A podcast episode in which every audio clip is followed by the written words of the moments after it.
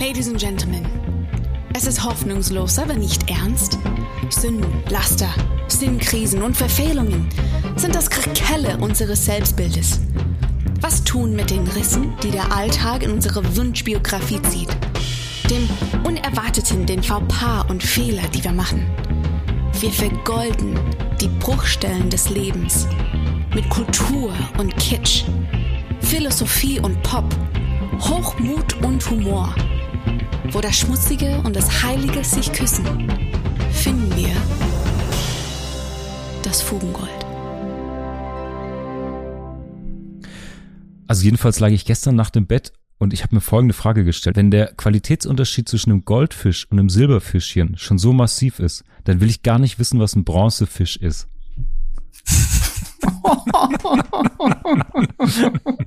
das ist die einzige Plattform, wo ich diesen Gedanken loswerden kann. Äh, ihr müsst es mir nachsehen, bitte. Ja, ja danke halt ein Podcast, wir können ja nicht weglaufen. Richtig, richtig. Ihr seid mit Headsets äh, und Mikrofonkabeln an mich gebunden. Hervorragend.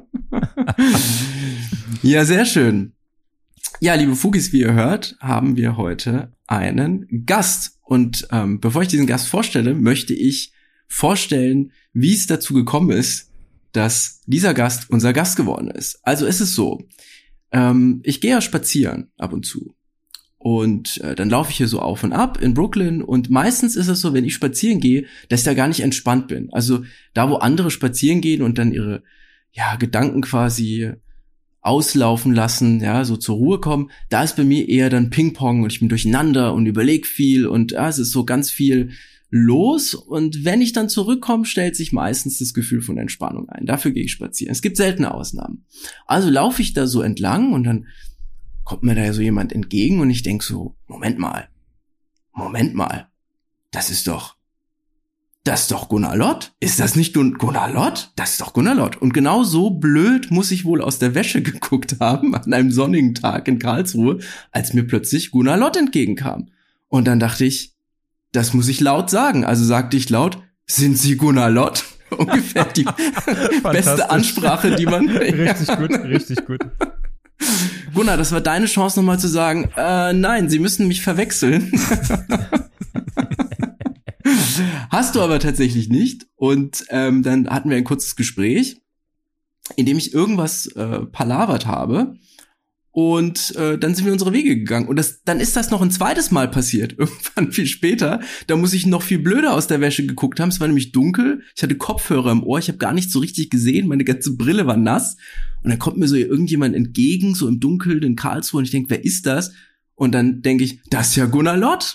Und dann warst du aber tatsächlich schon vorbeigelaufen. Ja, und dann dachte ich beim hm, dritten Mal. Ich glaube auch, du hast das gar nicht gedacht. Ich glaube auch, du hast einfach in dich rein gegrübelt und ich musste dann sagen, hey, ja, also, ist ja meine gesamte Fanbase in, im, im Stadtteil Mühlburg. Und wenn mich die, die da 100 dann, wenn du mich nicht erkennst, haben mich 100 Prozent der Leute nicht erkannt. Ganz das genau. geht ja nicht. Ja. Wurdest du schon mal nach einem Autogramm gefragt in Karlsruhe? Ja, ja, ja. Echt? Ja, ja. Ah, das war ein bisschen, ein bisschen lustig. Ähm, also ist überhaupt strange, dass ich nach, überhaupt nach Autogrammen gefragt werde. Das ist ja schon mal komisch. Aber ich habe ja vor Karlsruhe in München gewohnt und da hat mich niemand nach einem Autogramm gefragt, es sei denn in spezifischen Kontexten.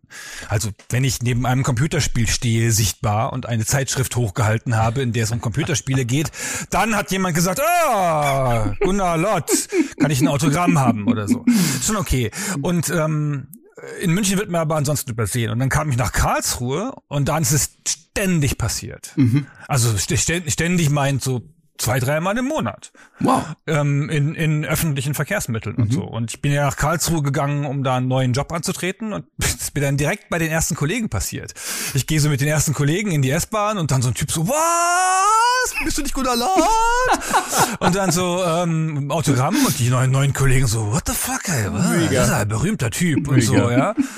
Und das ist dann an einem äh, mit einem spezifischen Kollegen ist es zweimal hintereinander passiert. Und er dachte dann, ich werde immer gefragt. Immer. Und ich so, ja, ja, das ist halt der Preis des Ruhms, Tom. Das ist der Preis des Ruhms. Ja, was soll ich machen? Mega gut. Mega gut. Und dann bist du aus dann der war's, dann war's vorbei. Aber es liegt daran, dass Karlsruhe so eine Nerdstadt ist. Das ist schon Ja. so. Also hier, wir haben hier eine größere, ich habe hier eine größere Erkennensbasis als in anderen deutschen Städten. strategisch, Das stimmt, mit der ganzen strategisch IT, ja. umgesiedelt. Sehr, sehr gut. Sehr clever gemacht. Du hast jetzt aber den Teil ausgespart, wo du dann aus der S-Bahn raus in dein Lamborghini gestiegen bist und dann tatsächlich. genau, ja. Also, liebe Fugis, wie ihr hört, haben wir einen wunderbaren Gast heute bei uns. Und Gunnar, also ich möchte dich mal kurz vorstellen und ein paar Eckpunkte deiner Vita mal abfeuern. Du hast studiert. Du hast äh, So Gemeinschaftskunde. mittel. aber immerhin, ja. Nur so mittel, ja. Also Gunnar, du hast so Mittel studiert, ähm, Gemeinschaftskunde und Englisch. Du hast später Sozialpädagogik studiert, so Mittel. Oder vielleicht auch voll, ich weiß nicht. und wer so Mittel, okay. Du hast in einem Computerladen gearbeitet, warst dann später über eine, ja, über einen glücklichen Zufall oder über eine Fügung bei GameStar, hast dort als Redakteur gearbeitet und warst später auch Chefredakteur dort, warst Chefredakteur der, des Schwestermagazins Game Pro. Du hast in Karlsruhe bei Gameforge gearbeitet, du warst viel im ähm, Online-Bereich unterwegs, unter anderem als Redner, Moderator, bist du auch nach wie vor noch. Und du produzierst einen wunderbaren, sensationellen Podcast, wie ich finde, nämlich Stay Forever, zusammen mit Christian Schmidt und Fabian Käufer, in dem ihr verschiedene Videospiele beziehungsweise Computerspiele besprecht. Das muss man eigentlich differenzieren. Ich werde das heute, man möge es mir nachsehen, ganz oft synonym verwenden, aber ist schon okay, denke ich. Du bist eigentlich heimlicher Skaven-Krieger. Hirat, Hirat, du vergraulst ihn jetzt schon. Das ist doch eigentlich meine Aufgabe als derjenige Ja. am Tisch hier, der überhaupt keinen Plan hat. Also komm schon. Das mit dem Skaven-Krieger kannst du jetzt nicht so einfach in die, in die Vita reinmogeln. Weißt du, so gleichbedeutend mit den, mit den Lebensereignissen. Deine Hörer wissen nicht mal, was Skaven sind. Das ist wahrscheinlich richtig. Ja, Richtig. Ja. Wobei es gibt vielleicht diese eine Hörerin oder diesen einen Hörer, der tatsächlich Warhammer-Fan ist und uns sp äh, später dann mit DMs zuhaut und sagt, nie, wie jetzt, Moment mal. Ja, das muss geklärt werden. Ja, Okay, aber vielleicht kannst du ein bisschen Licht so so ein Popkultur-Ding. Ist nicht so wichtig. Ist so ein Spiele-Ding. Das ist extrem wichtig. Das ist extrem wichtig. Das ist mindestens 50 Prozent von dem, was wir hier machen. Ja, ich freue mich total auf das Gespräch, muss ich an der Stelle auch sagen, weil ich ähm, mich natürlich jetzt beschäftigt habe mit dem, was ihr in eurem Format Stay Forever, in dem Podcast, auch in den tollen Videos, die ihr teilweise auf YouTube habt, mh, womit ihr euch da auseinandersetzt. Und wir suchen ja in dieser siebten Staffel Fugengold ähm, ja nach der Kunst des Lebens und suchen jede Folge sozusagen auf Basis einer anderen entweder bildenden Kunst oder Kunstwerken aus der Popkultur ein bisschen nach der Bruchstelle, die wir vergolden könnten. Ich freue mich extrem, dass wir das heute äh, mit etwas tun, womit ich zuletzt vor vielen Jahren Kontakt hatte, ihr aber noch voll drin seid. Und ich glaube, viele Fugis sich immer noch damit beschäftigen. Ich bin sehr gespannt. Wir können eine Umfrage in der Hörerschaft machen. Ich glaube, wir werden viele Fugis dabei haben, die gerne noch zocken. Wenn man zocken sagt, wenn sie jetzt nicht alle schon abgeschaltet haben. Also Leute, ich würde sagen, nee, das sagen nur Amateure. Das sagen nur Amateure. ja, Das war so ein, das war so ein, ich weiß nicht, das war so ein absurdes Daddeln auch, so Zocken und Daddeln Ja, hat man irgendwann gesagt. Und das ist ja, Zocken ist ja per Definition das falsche Wort. Zocken ist ja, ist ja ein Wort, das bedeutet Spielen um Geld. Ja, Glücksspiel, genau. Ja, also ja, ja. genau, es ist, ist das Wort für Glücksspiel. Und es hat sich dann aber so durchgesetzt und keiner hat dagegen widerstanden und ich habe versucht da eine Gesetzesinitiative, aber nein, dagegen nichts war nichts gegen zu machen, dann durfte das einfach so gesagt werden. Und jetzt sagen es auch Leute, die es besser wissen müssten, sagen auch zocken. Ein guter Zock. ja.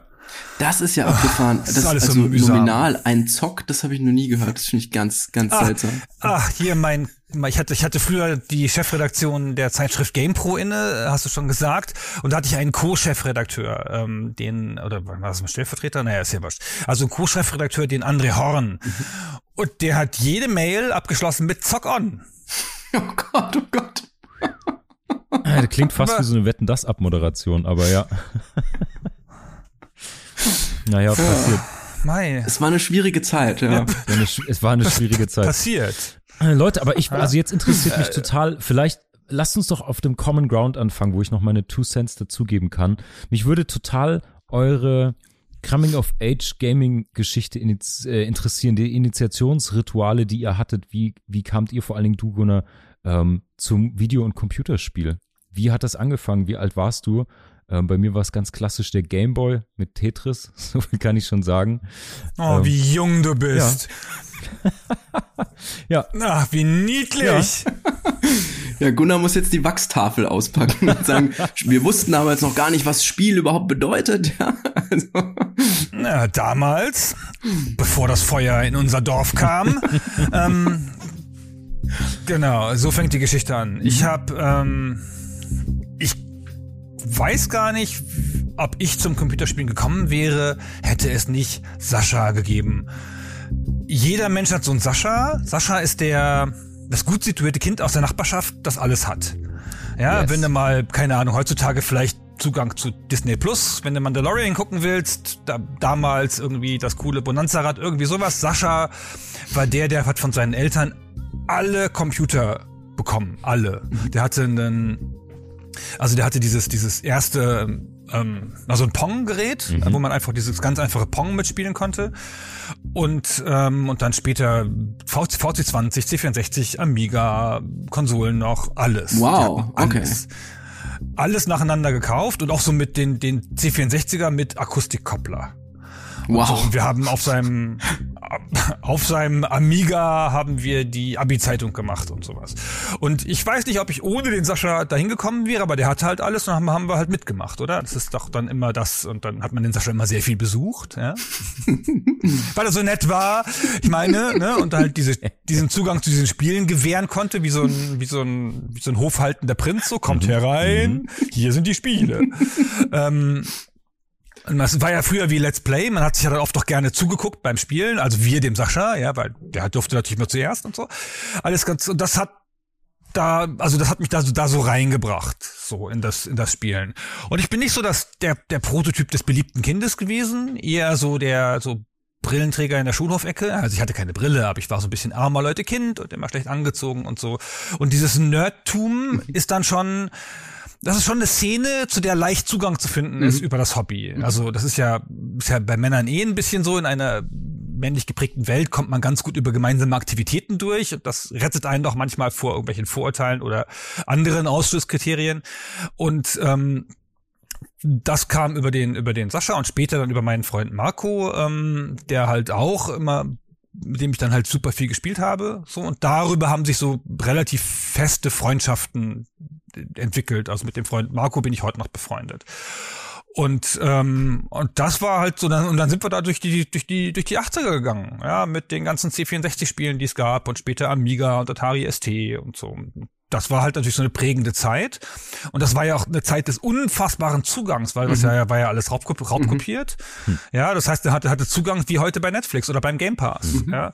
Und, ähm, und das war, also das hat mich total total geprägt für, für alle Zeiten sozusagen, weil das halt so unsers war. Also wir haben auch noch sowas wie Pen and Paper Rollenspiele gemacht, das war auch in einem ähnlichen, in einer ähnlichen Kategorie so, bisschen so ein Außenseiter-Hobby, mhm. aber irgendwie später dann irgendwie mainstreamiger. Ich kannte die ja schon, als die noch in kleinen finnischen Clubs gespielt haben, ne? so, und, ähm, und, ähm, und dann hatte ich das unfassbare Glück, daraus später einen Beruf machen zu können. Viel später, ja, mhm. aber immerhin. Also mehrfach. Also erstmal dann im Spieleladen zu arbeiten, was mir das ganze Studium finanziert hat und dann hinterher ähm, tatsächlich dann in professionell mit Spielen umzugehen und dann noch später in der Spieleindustrie zu arbeiten, an Spielen mitzuarbeiten und so. Also das war schon das ganze Leben sehr dadurch geprägt, durch diese verschiedenen Wahnsinn. Glücksfälle, die das, die das so ausgelöst hat. Ja, und der größte Glücksfall, du hast es schon gesagt, der größte Glücksfall war halt das, dass ich halt ohne journalistische Vorbildung oder sowas ähm, mit einem nicht abgeschlossenen Studium einen ein Volontariat bei einer Zeitschrift bekommen habe. Also über diese Games-Expertise und über sonst nichts, ehrlich gesagt. Ich hatte sonst nichts vorzuweisen. Hm. Das ist das so spannend und das sind, das müssen Zeiten gewesen sein. Das kann man, glaube ich, so sagen. Ne? Also gerade in dieser Industrie, die ja da im Aufblühen war oder gerade so den ersten Schub bekommen hat, finde ich das total irre. Also, also die, der, die, die Verlagsszene, um da ganz kurz so ein Mediending noch einzuschieben, mhm. diese Verlagsszene oder beziehungsweise die, die, die Fachzeitschriften, die haben schon immer nicht so viel gegeben auf formelle Ausbildung und viel auf einen, auf einen Domänenwissen, würde man mhm. heute vielleicht mhm. sagen. Mhm. Das ist nicht nur im Gaming so gewesen. Das war auch, die Musikzeitschriften haben auch lauter verkrachte Existenzen gehabt da, die halt aber Ahnung von Musik hatten oder von Heavy Metal oder mhm. von spezifischen Musikrichtungen oder so. Ja. Und das war in anderen Feldern war das auch so, ja. Ähm, also da war das das Domänenwissen oft wichtiger als die eigentliche journalistische Fähigkeit. Und das hat man uns auch klar so gesagt. Ja, also du bist hier, weil du spielen kannst. Ja. ja. Mhm. Das mit dem, das mit dem, Schreiben, das bringen wir dir bei. Ich finde, das hat noch jeder gelernt. Ich, ich, finde das total schön, weil das klingt fast wie so eine, das könnte irgendwie in einer anderen Domäne, ist das so eine Sportlerbiografie.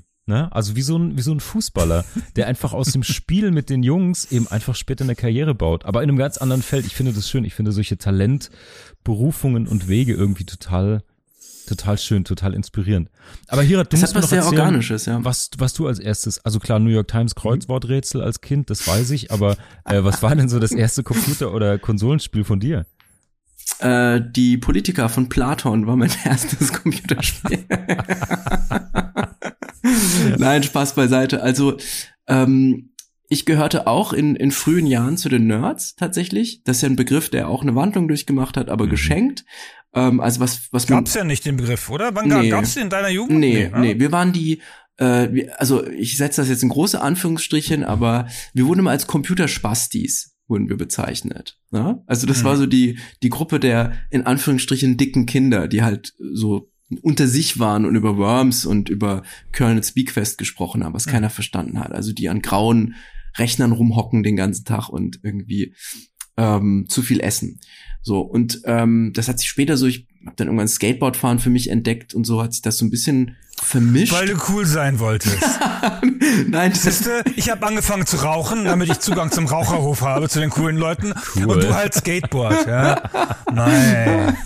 Ja. Naja, also ich habe tatsächlich vor einem Jahr das Rauchen aufgegeben, aber ich wusste nicht, dass du Raucher bist. Hätte ich das mal gewusst, ja? Nee, ich rauche seit, also seit, keine Ahnung, ewig, ewig zehn Jahren nicht mehr oder so, ja, oder, 15 oder so. Aber, Hätten wir uns zehn Jahre früher kennengelernt, hätten wir eine rauchen können, ne?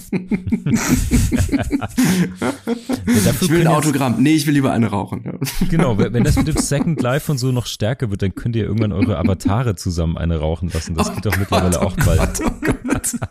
Lass mal einen trinken im Metaverse, ne? Ja.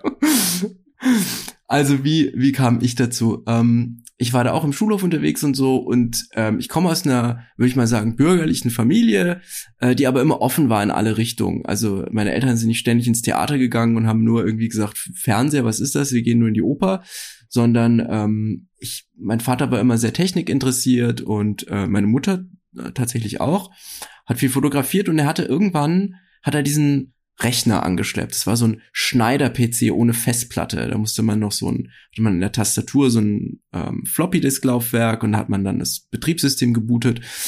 Und äh, da hatte er D-Base drauf und hat damit irgendwelche Sachen gemacht. Und ich dachte immer, es ist so langweilig, diese blöden Zahlen, da passiert nichts. Ja, als Kind will man das ja bunt haben, es war aber nur so ein grüner Monitor und so.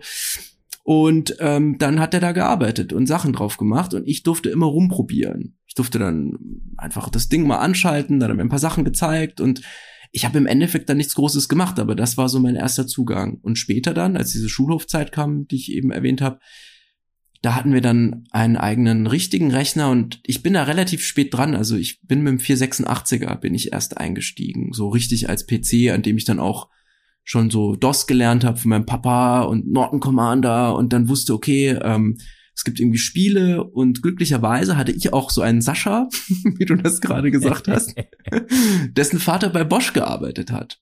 Und der hat dann immer über seine, seine Kumpels, die, die in den Staaten waren, die kamen immer mit Raubkopien zurück von den ganzen Spielen und ähm, auch mit den kopierten Handbüchern und so. Und so kam ich dann eben dazu. Und dann fing der Austausch an. Da war das nicht mehr nur so, so ein technisches Gerät, auf dem man irgendwie rumdrücken kann, sondern ähm, das hat dann sehr viel Platz in meinem Leben eingenommen. Also ähm, ich erinnere mich da auch an ganz viele wichtige Momente, beispielsweise wie mein Vater mir eine Soundkarte oder mehr RAM gekauft hat, einfach weil da bestimmte Sachen nicht liefen und so. Und das war so ein tolles Geschenk und dann war man da richtig aufgeregt und so und und hat da wochenlang und wann kommt denn, oh, ist die Soundkarte schon und hast du schon geholt und so. Dann hat man Spiele getauscht und so weiter und so fort. Also das war so ein bisschen die Kinderstube, die ich da hatte. Und also ich weiß noch, selbst in der Zeit, als ich Skateboard gefahren bin, ich kam nach Hause, ich war sofort am Rechner. Also es war irgendwie so beides. Wir waren so die Kinder, die waren draußen und eben vor dem Monitor. Es war eine schöne Zeit, ja. Genau. Marc, wie war das denn bei dir? ähm, tatsächlich, ich hatte äh, ganz selten Zugang zu einem äh, zu einem Amiga war das, glaube ich, der irgendwie bei meinen Eltern stand, hatte aber tatsächlich da noch gar kein Interesse für gewonnen und hatte den ersten PC, den ich habe, der überschnitt sich mit der Zeit, in der ich meine erste Gitarre bekam. Ähm, und ich war vorher ein Konsolenkind. Das heißt, was PC-Spiele angeht, äh, die hatte ich dann wirklich gegen die ersten Musik, äh, Schreibe- und, und Wiedergabeprogramme und so. Wir könnten jetzt über Sibelius, diese grottenräudige MIDI-Wiedergabesoftware sprechen, auf denen ich irgendwelche Rocksongs komponiert habe. Aber das gehört hier wirklich nicht hin heute. Ähm, deswegen, also tatsächlich, es fing mit dem Gameboy an und ähm, meine Coming of Age äh, Story, was das Gaming angeht, ist, äh, ich bin Konsolenkind und ich hatte das phantomanische Sega Mega Drive 16-Bit und das ist ähnlich wie dieser Kink von den Menschen, die heute drüber sprechen, wie schön es war, äh, Video-VHS-Kassetten in den Rekorder zu schieben mit dieser leichten, mit diesem Widerstand und dann schnurrt er so rein und es macht diese komischen mechanischen Geräusche. So war das für mich mit diesen seltsamen, viel zu leichten Cartridges. Ich weiß nicht, wie die auf Deutsch heißen, ehrlicherweise. Diese Spiele, Konsolenspiel. Kartuschen. Kartuschen eigentlich, Kassetten, keine Ahnung. Ja, aber die Kassetten ständig irgendwas hatten. Module heißen die. Module, richtig. Module. Genau. Ja, man, nennt das ein Modul. Genau. Richtig. Also Cartridge ist aber auch okay. Okay, und genau. Und ähm, ich weiß noch, dass die ständig was hatten. Weil die Sega Mega Drive, du musst die Spiele oben reinstecken, die hatten so einen, einen Verschluss und du konntest in diesen Cartridges ja auch wirklich diese, diese kleinen Pins sehen und du musstest die ständig mit irgendwelchen Wattestäbchen und Nagellackentferner oder irgendwas anderem sauber machen, weil die, also zumindest ich war nicht so ordentlich mit denen, dass die hätten sauber bleiben können. und meine absolute Epiphanie war, als dann, ich habe immer Sonic the Hedgehog gespielt. Das war so ein silly Jump and Run Spiel, das hat mir sehr, sehr viel Spaß gemacht. Damals war ich sozusagen der Sascha in meinem kleinen Freundeskreis, denn ich hatte irgendwann, Na toll. Ja. ja genau, und dann, also für mich war der Gipfel, der Gipfel dieses Spielens war, es gab irgendwann dann eine, ein Modul, das hast du eingesteckt, das war dann Sonic, keine Ahnung, drei oder so, und das hatte oben, das Modul selbst, konntest du aufklappen und oben nochmal eine ältere Version, also so eine Art Doppelwopper-Modul. Äh, und dann konntest du sozusagen die alten Versionen mit den neuen Charakteren nochmal spielen. Das war mein absolutes, und damit gipfelte und endete eigentlich auch meine, mein Gaming-Interesse. Ich hatte später noch eine PlayStation One, aber dazu möchte ich später was sagen, weil dazu habe ich eine, einen kritischen ästhetischen Gedanken. Aber das kommt nachher.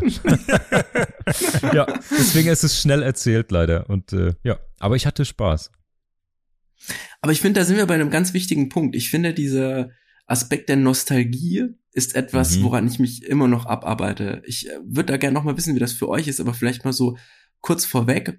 Wenn ich heute spiele, dann heute habe ich die Möglichkeit, mir all die Sachen zu kaufen, die ich damals nicht kaufen konnte, weil das zu teuer war. Also, wenn man so in den Spieleladen gegangen ist, das weiß ich noch, und irgendwie so ein bisschen sein Geld zusammengekratzt hatte, habe mir dann Siedler gekauft, den zweiten Teil, ähm, dann war das ein Event einfach. Also das war das war tagfüllend, wochenfüllend. Ja, ich bin nachts da ins Bett gegangen, habe überlegt, wie wie spiele ich denn morgen und so weiter und äh, habe mich sehr lange damit beschäftigt. Und heute ist es so, also es ist viel verfügbarer, ich habe viel mehr Technologie, ich habe, wenn ich möchte, den Rechner, der das alles abspielen kann, mit dem ich alles spielen kann, was ich toll finde, grafisch auch auf äh, alle Einstellungen auf ganz hoch.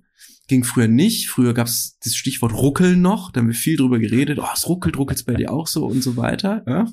Das ist heute alles passé, aber ich habe gar nicht mehr die Zeit. Und wenn ich dann dran sitze, das ist der eigentliche Punkt, wenn ich dran sitze, dann ähm, habe ich ganz oft das Gefühl, dass ich mich versuche, in diese ähm, Zeit, die, die ich damals erlebt habe, ein bisschen wieder zurückzuversetzen. Und das scheitert inzwischen ganz häufig. Ich habe unlängst die Baldur's Gate 2 Folge gehört, äh, bei Stay Forever, bei euch Gunnar. Und das hat mich so angeteasert, ich musste Baldur's Gate 2 wieder spielen, ja. Allein weil es mich an eine gewisse Zeit zurückerinnert hat und an gewisse Erfahrungen, die ich mit dem Spiel gemacht habe, die, die ganz toll waren einfach. Und ich scheitere aber dann an, an diesem Nostalgie-Thema. Ich komme da nicht mehr hin zurück Und für die wirkliche Arbeit, also sich abarbeiten an einem Spiel, wo man wirklich viel lesen muss, ähm, was ich eigentlich auch sehr gerne tue, fehlt mir ganz oft die Energie. Das ist das Blöde am Erwachsenwerden. Ne? Man hat dann zwar das, was man haben möchte, wenn man Glück hat, hat aber wenig Zeit und wenn dann auch kaum Kapazitäten, um das so zu machen wie früher. Also Mhm. so in diesem Geflecht bin ich. Jetzt wollte ich wissen, wie ist das denn bei euch und welche Bedeutung haben denn Spiele für euch? Gunnar, vielleicht kannst du ja mal anfangen damit. Du bist ja da voll drin. Also erstmal ist es nie zu spät für eine glückliche Kindheit. Eigentlich kann man, ist es natürlich einfach ein sicherer Weg zum Lebensglück, die Kinderhobbys zu behalten, weil man kann hinterher kann man sich ja leisten, das stimmt schon. Man verändert, es verändert sich nur die Art, wie man es wahrnimmt. Und das hast du richtig beschrieben, aber dein, deine Folgerung ist falsch. Du musst die Spiele nicht mehr spielen, um dieses nostalgische dieses warme, nostalgische Glühen zu erleben. So. Ich bin ein großer, großer Fan von Warhammer. Warhammer ist so ein, so ein Tabletop Kriegsspiel, fantastisches, wo man so Miniaturen über so einen großen Tisch schiebt und nach komplizierten Regeln andere Miniaturen bekämpft, so. Und, ähm, das war ein sehr limitiertes Hobby. Die Miniaturen waren teuer, man brauchte Talent, um die zu bemalen. Weder Geld noch Talent hatte ich da, ja. Und ähm, das war schon schwierig. Und ich habe aber dann, also hab, weil der mein Freund Marco, der dann, der zu meinem neuen Sascha wurde, dann halt ganz viele von diesen Figuren hatte, habe ich ihm immer von dem welche ausgeliehen und wir sind immer auf Turniere gefahren, haben Turniere, Turniere gespielt in anderen Städten und so. Und ähm, das war ein sehr limit, also finanziell und zeitlich limitiertes Hobby. So und das könnte ich mir jetzt heute natürlich alles leisten. Ja, Äh, ich könnte auch jemanden bezahlen, der mir die Miniaturen anmalt. Das machen gibt's ja in wirklich. meinem Alter. Das ist, Ja. ja. das ist ganz, Wirklich? ganz üblich, dass man das machen. Das gibt, gibt beim Malservices jetzt. Wahnsinn, ja. ja. Und die meisten Fans von diesen Spielen in meinem Alter jetzt kaufen sich halt große Armeen und geben dann jemandem 500 Euro, dass er die bezahlt. Das ist super. So und ähm, und aber ich brauche das gar nicht mehr. Mir reicht das, das, das zu wissen, die Erfahrung gehabt zu haben, da mal noch mal in so ein Werk zu gucken, ne, ne, ein Derivat davon zu, zu benutzen, halt ein Computerspiel, noch mal in die Welt irgendwie einzu, einzutauchen in einem Video oder sonst irgendwas. Und das reicht schon. Ich muss nicht mehr alles, muss nicht alles durchspielen. Ja, ich spiele es halt beruflich für den Podcast logischerweise. Habe ich halt noch mal 60 Stunden in dem Baldur's Gate 2 versenkt und ich fand das super. Auf dem Tablet, wohlgemerkt. Super. Ja. Ja. Das war's. Das ist halt, und das gelingt mir nicht immer. Ja, ich prall auch ab an den, an den alten Spielen. Ja, also sicherlich nicht so, nicht so leicht wie andere Leute, weil das ist ja für mich ein Beruf. Ja, da gibt's ja auch noch eine andere Motivation. Aber da prallt man schon manchmal ab. Und das Baldur's Gate nicht. Da hab ich nicht abgeprallt. Das war super. Das ging schon. Aber ich versuche ansonsten, ich, also ich ist ja Nostalgie ist ja mein Beruf quasi durch diesen Podcast, der diesen Retro Games Podcast, der wirklich nur ähm, alte Spiele bespricht. Aber ich versuche der Nostalgie sonst keinen zu großen Raum im Leben einzuräumen, weil ich das für, weiß ich nicht, halt das für gefährlich. Ich bin halt 50 und Leute in dem Alter sind eh schon so rückwärtsgewandt oft. Mhm. Und dann, dann hat man so, man ist es, das Leben verläuft ja in solchen, solchen, solchen Hügeln und Tälern und so und solchen Bahnen. Und irgendwann hat, kommt, kommt da für viele Leute diese Phase, wo man so, so settled ist, so, so saturiert mit vielen Dingen und so und, und das Feuer der Jugend ist ein bisschen abgebrannt. Und da muss man, glaube ich, schon aufpassen, dass man da sich noch ein gewisses ähm, Engagement oder einen gewissen Kontakt zur, zum, zum Leben erhält. Kinder sind natürlich ganz hilfreich in diesem Zusammenhang. Unbedingt, ja. Und da, was, was man da, ich sag dir, wenn der, meine Tochter ist ja ein Teenager, ja, was man da für neue Wörter lernt, das ist super. aber, ja, ähm, aber ich kann sie immer schon und meine Frau kann sie nicht. Und das ist mir ein, ein nicht enden wollender Triumph, dass meine Tochter und ich so eine Verständigungsebene haben ähm, und meine, meine Frau dem nicht folgen kann. Ja, Ja, sehr das, ist ja schön. das ist ganz lustig.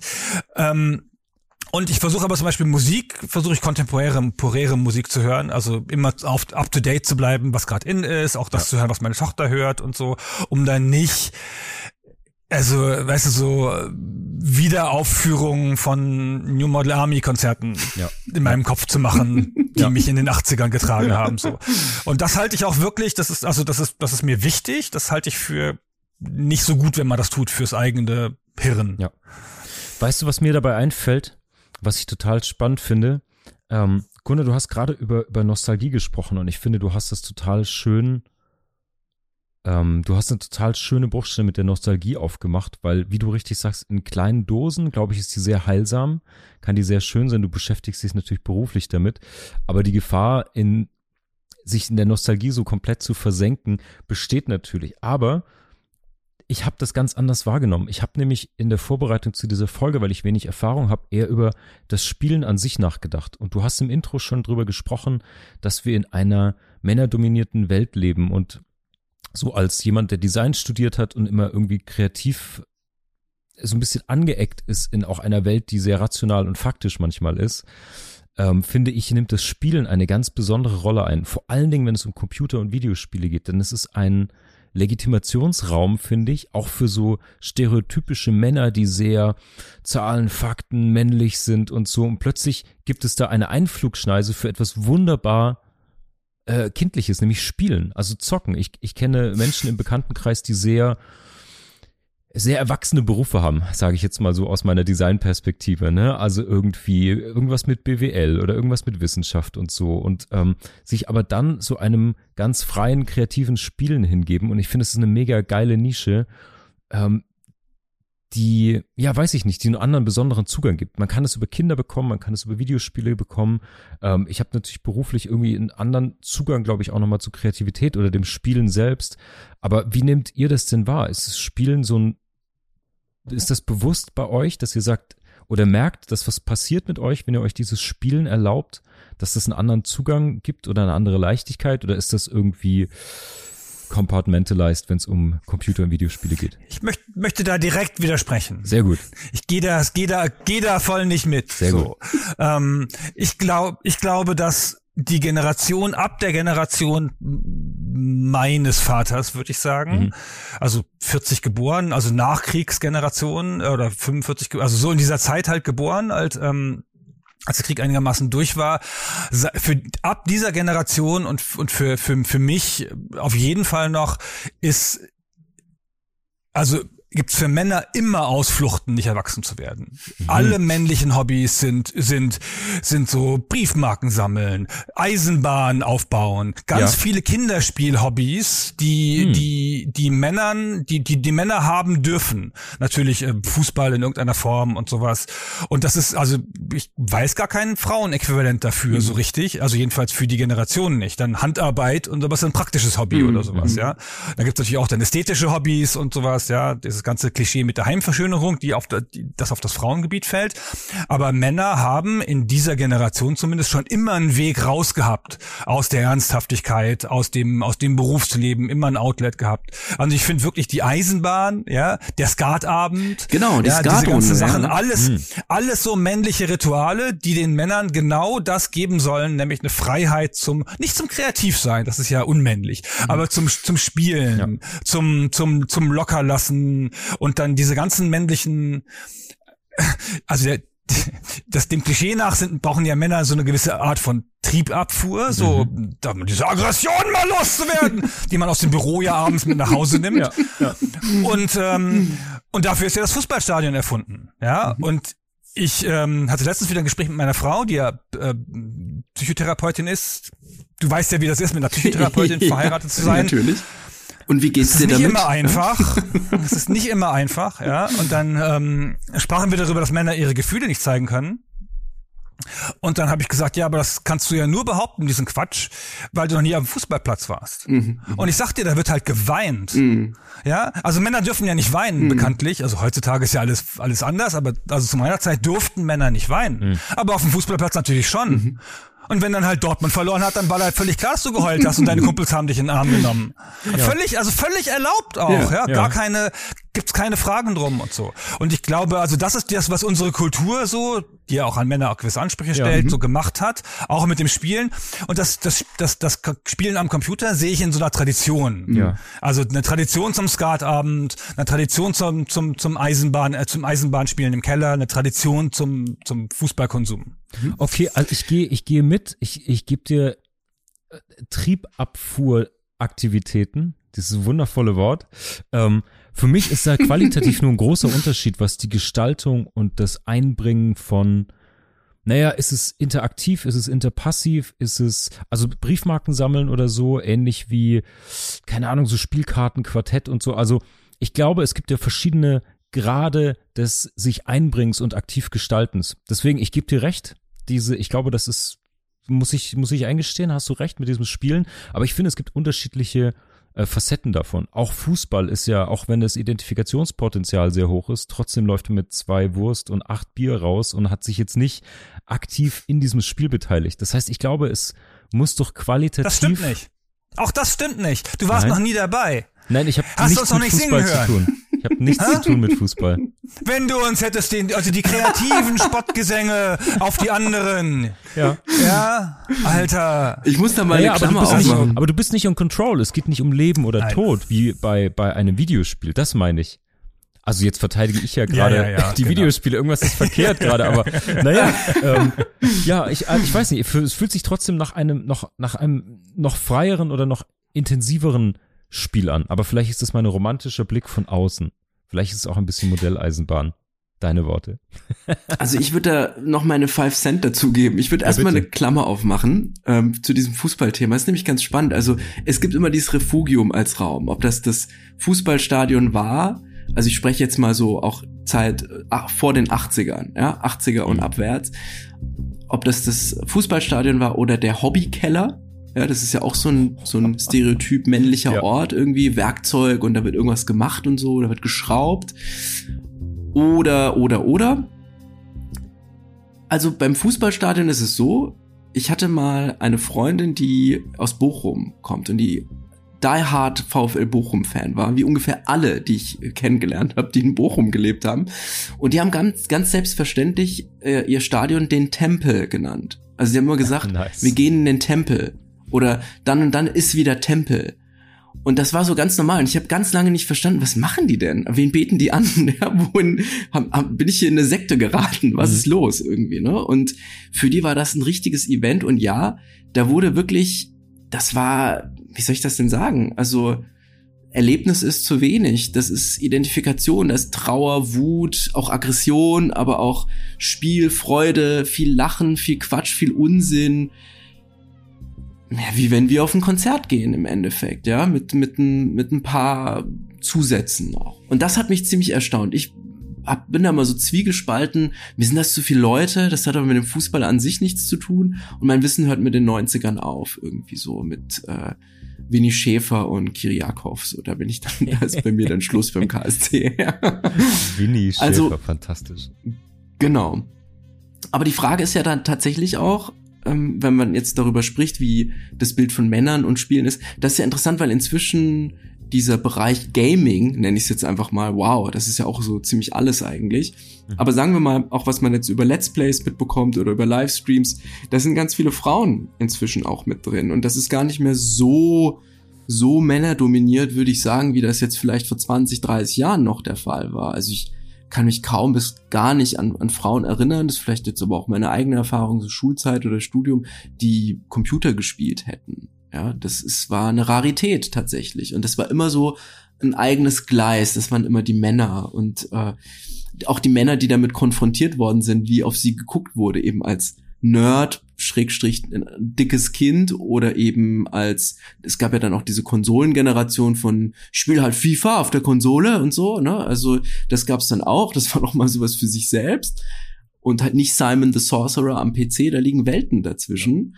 Mm, Und jetzt gibt es halt eben viele Frauen, die da auch mit, mit unterwegs sind und ähm, an dieser Kultur partizipieren. Das finde ich, finde ich ganz gut. Aber damit, ja, sind wir ja so ein bisschen auch schon bei der Frage oder schon auch damit so ein bisschen durch, welche Bedeutung das Ganze hat. Aber Gunnar, da wollte ich bei dir auch nochmal nachhaken. Eine Sache, und zwar, du beschäftigst dich ja beruflich mit dem, was eine Leidenschaft und eine Erfahrung auch als junger Mensch, als Kind, als junger Erwachsener und so weiter war.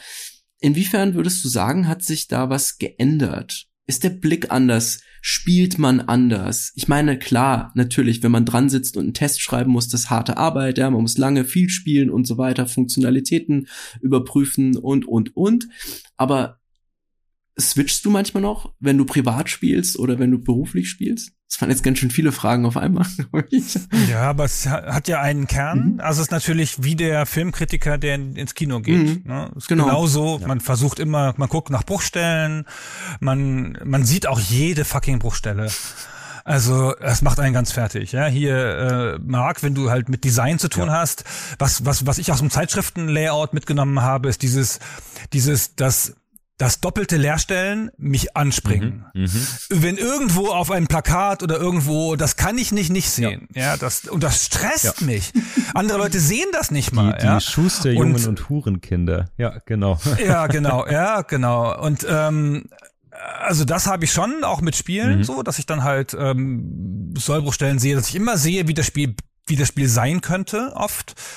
Ähm, qua Erfahrung und auch qua diesem Redakteursblick, so ich denke so, naja, das hätte man jetzt hier besser machen können und das wäre vielleicht, hm, und hier ist die, ist die, die, ist ja auch ganz viel, ähm, ganz viel Design, so ein Spiel, viel mehr als man, als man denkt. Das ist ja, Spiele sind ja pur UX eigentlich. Ja, und Spiele müssen, und das merkt man besonders, wenn man alte Spiele spielt, wie schlecht die, wie schlecht die Designsprache da noch war. Und wie schlecht die sich erklärt haben und wie sensationell sich heutige Spiele erklären, ohne Friktion und so. Ist auch recht, finde ich, so für das gesamte Designfeld so komplexe Zusammenhänge zu erklären mit teilweise so wenig ähm, Elementen ganz schön besonders so und das fällt mir schon immer sehr auf. Ich bin schon jemand, der immer noch sich ganz gut reinfallen lassen kann in Sachen, weil ich immer, weil ich so das das ich habe so ein ich weiß gar nicht, ob das so stimmt, aber ich habe was, worauf ich sehr stolz bin, ob das, ob man, obwohl ich das nicht als, als Eigenschaft irgendwie ähm, mir erworben habe, sondern es einfach habe. Ich glaube, ich kann mich so abschalten und in so einen Konsumentenblick fallen. Mhm. Sehr gut. Und dann gucke ich so wie so so ein bisschen so ein, Pro so ein Produktmanagement-Skill. Mhm. So, ne? Ich kann dann tatsächlich, hoffentlich, idealerweise auch das, woran ich mitgearbeitet habe, hin und wieder so angucken, wie das jemand anguckt, der es noch nie gesehen hat. Und ich bin auch immer jemand, der in, der, der in, in User Journeys alle, alle Fehler findet und so, ja. Schön. ähm, und, ähm, und das habe ich manchmal bei Spielen auch noch so. Am besten habe ich natürlich bei Filmen. Ich kann mich bei Filmen immer super reinfallen lassen, während meine Frau immer so, weißt du, das ist doch bestimmt der, der Mörder. Und ich so, nein, ich will das nicht hören, ich will nicht über den Film reden. Lass uns hinterher drüber reden. Ich will jetzt hier reinfallen und in Minute 65 total überrascht werden, weil sie alle tot sind. Ja, ja, ja, ja. Genau. Ja, sehr schön gesagt, und ja. Und das gelingt mir aber eigentlich ganz gut. Bei Spielen am schlechtesten, weil das ist Mhm. das Gebiet, wo ich am meisten investiert bin sozusagen. Aber auch da bei modernen Spielen kann ich auch einfach mal einfach das laufen lassen und dann dann schon noch spielen. So.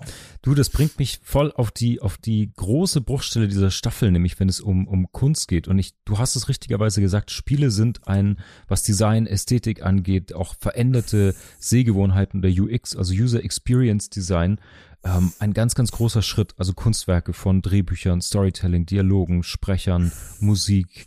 Ähm, und ich glaube, so als aus persönlicher Anekdote mal gestartet. Ich habe mir überlegt, ich hatte vorhin kurz angeteasert, ich hatte ja die PlayStation 1 dann noch kurz. Bevor sie mir jemand abgezogen hat an dieser Stelle, ähm, wenn du zuhörst, fuck you.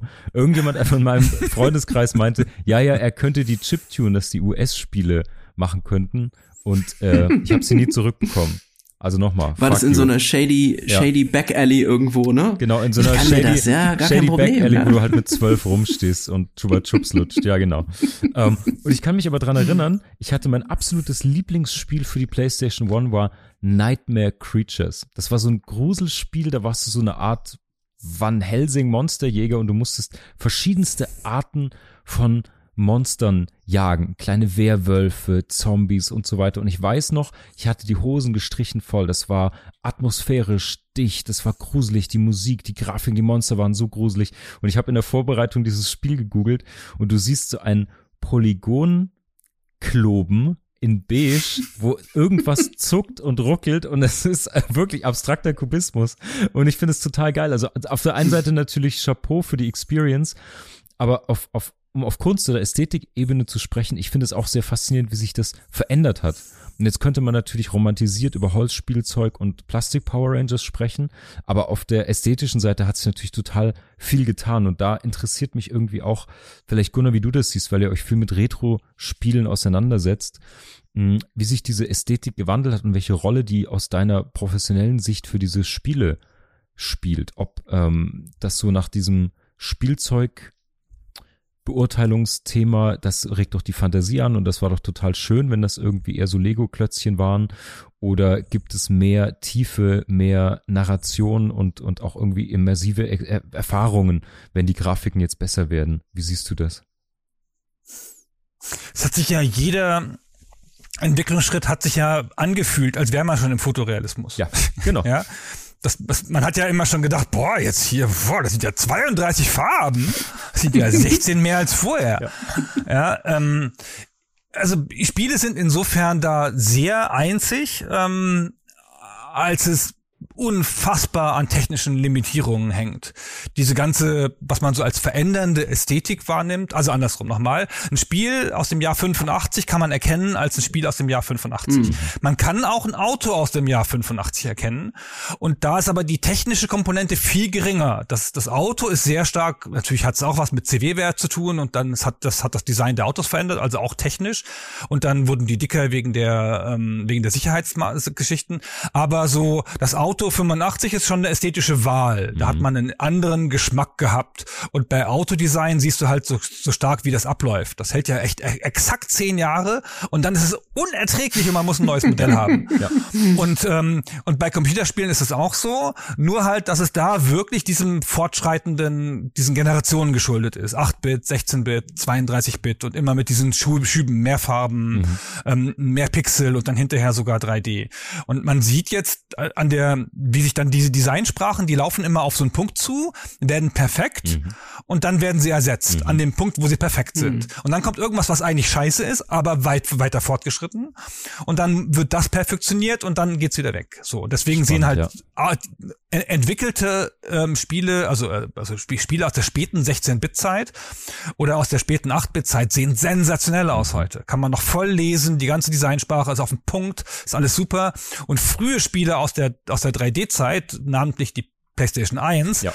sieht schauderhaft aus, ja. technisch total limitiert, alle Designentscheidungen falsch, mhm. ja, überhaupt, da war die Sprache noch nicht etabliert. Ja, spätere 3D-Spiele haben dann auch wieder einen neuen Minimalismus gefunden, mit den Limitierungen umzugehen, mhm.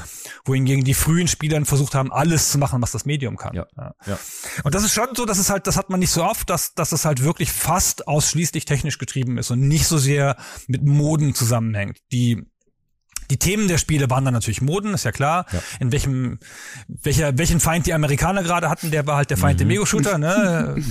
ja, mal die Russen und mal die Deutschen mhm. und so mhm. weiter und so fort, so. Aber so die, diese ganze Ästhetik ist technisch getrieben. Ja. Mhm. Ich glaube, das ist ein super wichtiger Punkt tatsächlich, denn ich glaube, das ist auch das, was den Diskurs lange Zeit davon abgehalten hat, sich mit Spielen eingehend zu beschäftigen, ist dieser Fokus auf das Technische. Also nicht nur, dass es diesen Technik-Race gab, auch als, als Endverbraucher, kleine Klammer so, Schulhofgespräch, hey, hast du schon die neue Grafikkarte so und so? Und damals, boah, 3DFX und was, aber nee, das ist so teuer, das kann man nicht haben, aber ey, da kann man das und das mitmachen. Und immer auch dieses, bei mir ruckelt's, bei mir läuft's nicht, bei ihm geht's, der hat so und so viel RAM, ja, 4 MB, ja, da waren es damals noch, ja, das war schon sensationell und und und. Also das ist so ein Bereich, da ging's immer um technische Innovation, also auch um Technologie letztlich. Und es ging gar nicht um Innovation, es ging um Enabling. Mhm. Ist mein Gefühl. So, also es ging natürlich um Innovation auf der Seite der Leute, die die Technik gemacht haben, mhm. aber für dich ging es nur sozusagen ums Freischalten. Ja, genau. Das ja, war das, dass du jetzt irgendwas brauchst. Ja. So.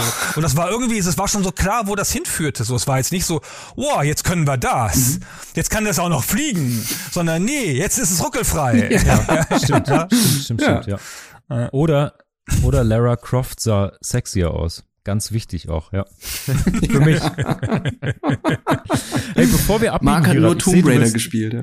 Exakt. Du willst, du willst weiter. Ich habe noch einen, einen wichtigen Punkt, weil ähm, ich war vergangene Woche hier in Hamburg auf der äh, Jahresausstellung der HFBK der Kunsthochschule und ich fand es ich war seit einigen Jahren nicht mehr an der, an der Hochschule und ich fand ganz krass, wie die Ästhetik aus der digitalen Welt mittlerweile in auch bildende Kunst wie Gemälde rüberschwappt. Ich hätte euch jetzt gern mitgenommen, ich habe äh, keine Fotos dabei, aber wenn man sich die ähm, Jahresabschlussarbeiten von den verschiedenen Semestern an der Kunsthochschule anschaut, dann ist da so viel digitale Ästhetik drin, das ist unglaublich. Also von ganz klassisch, dass auf Ölgemälden Pixel plötzlich drin sind, das sieht man immer mal wieder. Ähm, das kann auch total spannend sein, aber auch sowas wie wirklich Gemälde, die 3D-Rendering-Looks imitieren. Und zwar auch gerne aus den 90ern. Nicht die perfekten, sondern wie du, deswegen fand ich gerade, was Gunnar gesagt hat, total spannend mit diesen Wellen. Es wird perfektioniert, dann bricht es ab, weil wieder eine neue Technik kommt. Und die bildende Kunst sucht sich jetzt irgendwie so ein, ein, einen perfektionierten, minimalistischen Digitallook. Das ist das, was ich gerade sehe. So freigestellte Objekte, die ein bisschen verpixelt sind, aber schon so glossy sind und so. Und die findet man gerade überall. Und äh, ich hatte neulich auch ein Gespräch mit äh, Justus Horshus, einem, einem Amsterdam-based Fractal Artist, der sozusagen, wenn man jetzt, für alle, die das nicht kennen, so kennt ihr noch diesen Winamp-Player, der dir ich in so einen bunten. Tunnel reingebracht hat. Das ist mittlerweile so eine eigene digitale Kunstwelt, wo so Fraktalkunst genauso über Code programmiert wird und dann bist du in so Dome 360 Grad bespielten Welten und die sehen im Endeffekt aus wie eine begehbare Landschaft aus einem Computerspiel. Und die haben sich sozusagen, finde ich, da ganz massiv rausgelöst und werden jetzt eigenständig wieder von Kunstdisziplinen aufgegriffen. Fand ich ganz, fand ich ganz gut. Ich glaube, mit einer Verzögerung, interessanterweise. Ja, ne? Das ist ja das, also es wird ja jetzt, alte Computerspielästhetik wird ja jetzt nachgeholt ja. teilweise, ja. ja. Das ist voll, das ist ganz interessant ja. so. Ja, also es wird ja auch jetzt anerkannt, will nicht sagen, als vielleicht nicht als Kunst, aber als Design. Ja? ja, ja. Und das wurde ja, war ja vorher gar nicht gesehen. Ja. Also das ist ja viel dieser Retro-Boom der letzten ja. Jahre. Also dass man in ganz vielen Bereichen so eine Retro- Bewegung hat, die diese ästhetischen Merkmale aus den 80ern, jetzt sind es, glaube ich, langsam bald nicht mehr die 80er, aber wieder aufleben lässt ähm, kleines Beispiel aus dem Alltag. Ich war unlängst bei einem, bei einem Freund, der, der Sascha-Freund tatsächlich, ist immer noch einer meiner besten Freunde. Und äh, der legte mir dann so fünf Blu-Rays hin und sagte, hier, such mal aus, gucken wir an. Und dann hatte ich Near Dark in den Händen. Ein Film, den ich bis dahin noch nicht kannte. Und ich konnte anhand des Covers nicht unterscheiden, ob das jetzt ein Film aus den 80ern genuin ist, wegen der Ästhetik, oder ob das sozusagen in Reminiszenz so eine Retro-Darstellung ist. Und dieses Phänomen gibt's, glaube ich, ganz häufig, wobei man schon ganz gut unterscheiden kann, finde ich, wenn man so ein bisschen in diesem Diskurs unterwegs ist. Also es gibt ja viel, was das wieder aufleben lässt und dann ist plötzlich eben so eine Optik aus den 90ern vielleicht auch wieder 100%. spannend, die irgendwie doch auch eigentümlich ist. Und ich glaube, das andere ist einfach diese Verzögerung, Gunnar, die du angesprochen hast. Also die, die Spiele, Computerspiele, Videospiele, sind sehr spät erst auch in den wissenschaftlichen Blick gerückt. Und also jetzt mal abseits von Sucht und äh, Gewaltspielen und was da nicht alles rumgeisterte in den Medien äh, Anfang der 2000er. Man hat sich sehr spät erst damit beschäftigt und ich erinnere mich noch, ich habe in der Alt war viel in der Altgermanistik unterwegs und einer meiner Profs hat sehr viel zu Computerspielen geforscht tatsächlich. Und mit dem war ich zusammen mal mit dem Lehrstuhl ähm, beim Vorsingen in Berlin auf dem Lehrstuhl. Und da wurde das total belächelt, diese, diese ganze, dieser ganze Bereich Computerspiele, da sahst du diese Kommission, die waren alle so, ach ja, ja, ja, so. Also sie spielen auch, nicht wahr? So die Ecke, ja. Das war also fast schon demütigend, das war ganz furchtbar, fand ich. Und jetzt langsam, in den letzten Jahren, ist das sehr in den Blick gerückt und wird ja als Design begriffen, zum Teil aber auch ja in Hinsicht auf also Blick auf Narratorie und Musik und so ja. weiter ähm, untersucht und jetzt wird das anschlussfähig und jetzt, das wollte ich eigentlich sagen, rückte das rückt das Ganze in so ein postmodernes Verständnis. Jetzt ist das plötzlich möglich, diesen ganzen Eklektizismus mitzunehmen, die ganzen Bereiche wieder aufleben zu lassen, 80er, 90er und, und, und, und, und. Das ist jetzt alles cool und erlaubt. Und die Indie-Szene, naja, auch wieder ein schwieriger Begriff, gibt's ja so auch nicht, aber es gibt nun mal viele Indie-Spiele, die man inzwischen kaufen kann. Die bedienen sich da an diesem Pool und und ähm, reproduzieren das. Das ist ganz toll, auf eine ganz interessante Art und Weise. Ja, also so Zwerge auf Schultern von Riesen hatten wir mal irgendwann in der, ja. in der äh, Episode gesagt und damit ja. eben nicht minder wichtig als diese Riesen. Ja. Ich finde das schön, weil du siehst es ja in jeder Kulturdarreichungsform. Ob es Tarantino-Filme sind, ob es Mode aus den 90ern ist, ob es Musik aus den 90ern ist. Ich finde die Entscheidung, warum man das macht, ja immer spannend. Deswegen auch direkt mal an, an dich, Gunnar. Ihr habt euch für Retro-Spiele entschieden oder darauf spezialisiert. Wie, wie kam es denn zu der Entscheidung? Ist das eine persönliche Vorliebe aus der Zeit, wo euch das geprägt hat oder weil ihr früh erkannt habt, dass dieser Markt kommen wird und dass das eine spannende Nische ist? Weil wir nämlich Geschäftsleute sind, ne? Ja. Nee, was wir gedacht haben, ist, ähm, also wir kommen ja aus dem, aus dem, aus dem Journalismus und ähm, ich im Spezifischen noch viel stärker als der Christian aus dem Webjournalismus. Mhm. Ich habe ja lange Zeit ähm, da Deutschlands größte Spiele-Webseite geführt und auch äh, technisch betreut und ähm, also da halt ein multidisziplinäres Team geführt so. Und woran wir, was bei uns ganz vorne im Kopf war, war Evergreen Content, mhm. Content, der nicht altert. Mhm. Die News Race ist nicht zu gewinnen, ja, das das wird man irre so. Was man machen muss, ist Sachen schaffen, Texte schaffen, Strecken, Scrolly-Dings da, Sachen, mhm, mhm, die lange halten. Genau. Und dann haben wir, haben, als, als es dann drum ging, was wir jetzt, dass wir einen Podcast machen wollen, das war wirklich so eine Entscheidung zwischen Freunden. Das war jetzt nicht irgendwie so ein kommerzielles Unterfangen, sondern wir wollten das halt machen für uns. Und dann habe ich gesagt, wir machen was mit Evergreens. Wir machen was, was nicht altert.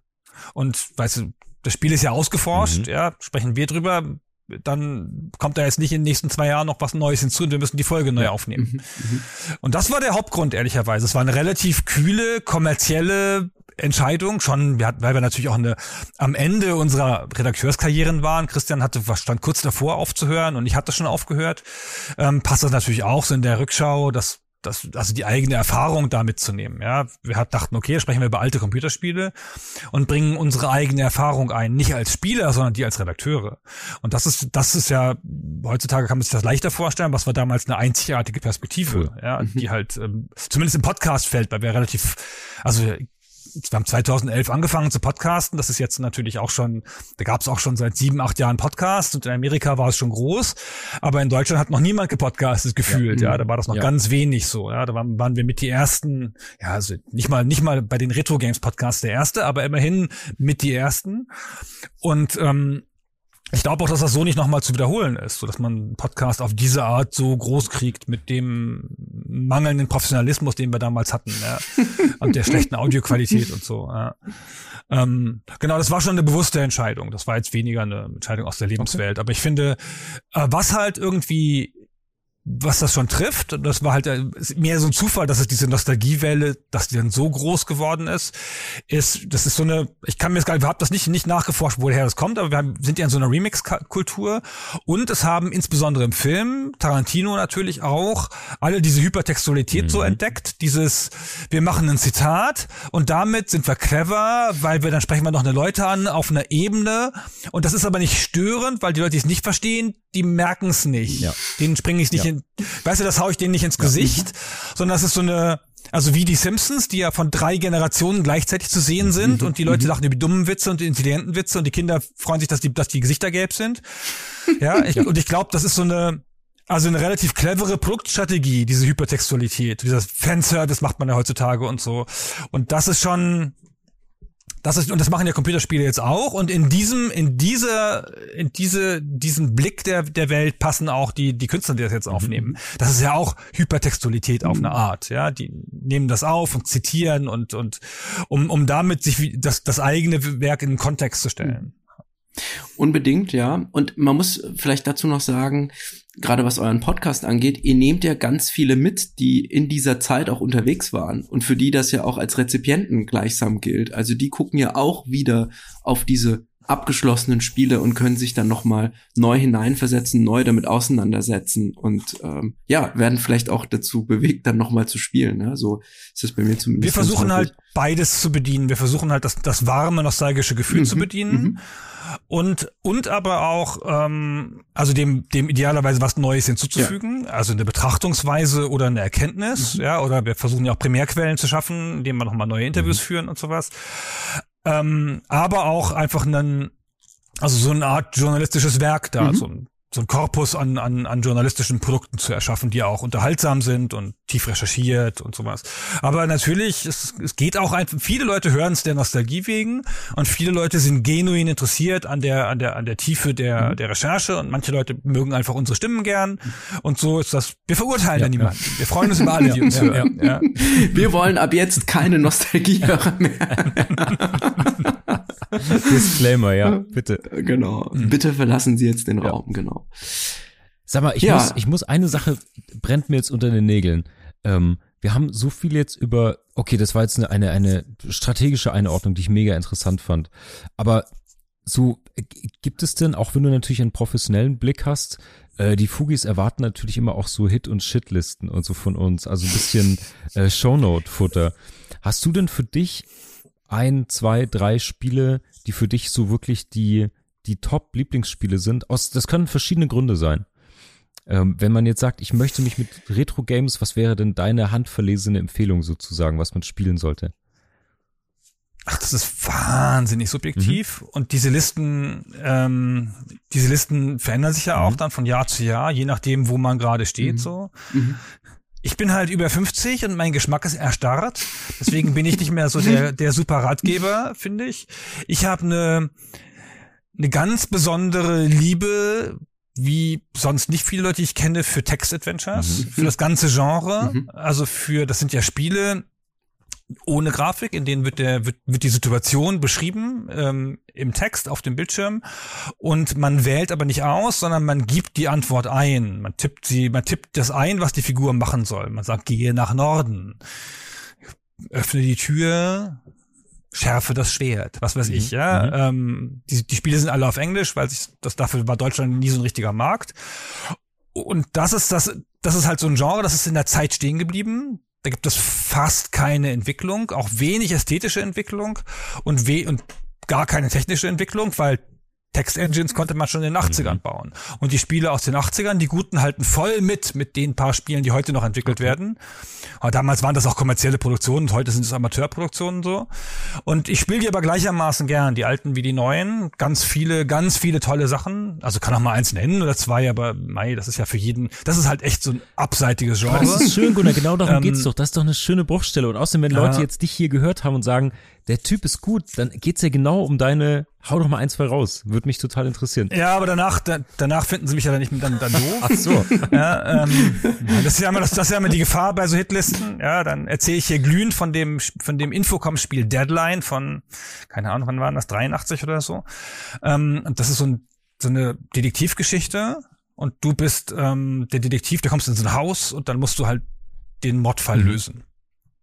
Und das ist alles, da ist ein verschlossener Raum, wo der, wo niemand rein konnte, dann Indizien, die Leute verhalten sich merkwürdig. Und das Spiel läuft nur im Text ab. Und das Spiel läuft so, dass immer wenn du was eingibst, also einen Satz eingibst oder einen Versuch machst, dann vergeht eine Runde Zeit, also eine Zeiteinheit, und dann geht die Simulation weiter. Mhm. Also wenn du jetzt einen Schritt nach Norden gehst, gehen die Figuren der Welt auch irgendwo hin. Und die folgen gewissen Handlungsmaximen, ja, äh, die tun auch was. Also die ja. Lassen auch Beweise verschwinden oder sowas. Oder fangen Gespräche an, wenn du dann in, dem, in der richtigen Zeit, wo sich die treffen, ähm, in den Raum gehst, wo sie sind, dann kannst du das Gespräch mithören. Gehst du zur falschen Zeit hin, machen sie es nicht. So ist ganz faszinierendes Spielkonzept. Das ist so eine Art Echtzeit im Prinzip, ne? Also ja, aber halt, also du löst, löst es mit deinen Bewegungen aus. Klar, ja, ja. Ne, logischerweise, immer wenn du was machst, dann dann geht es weiter, mhm. genau.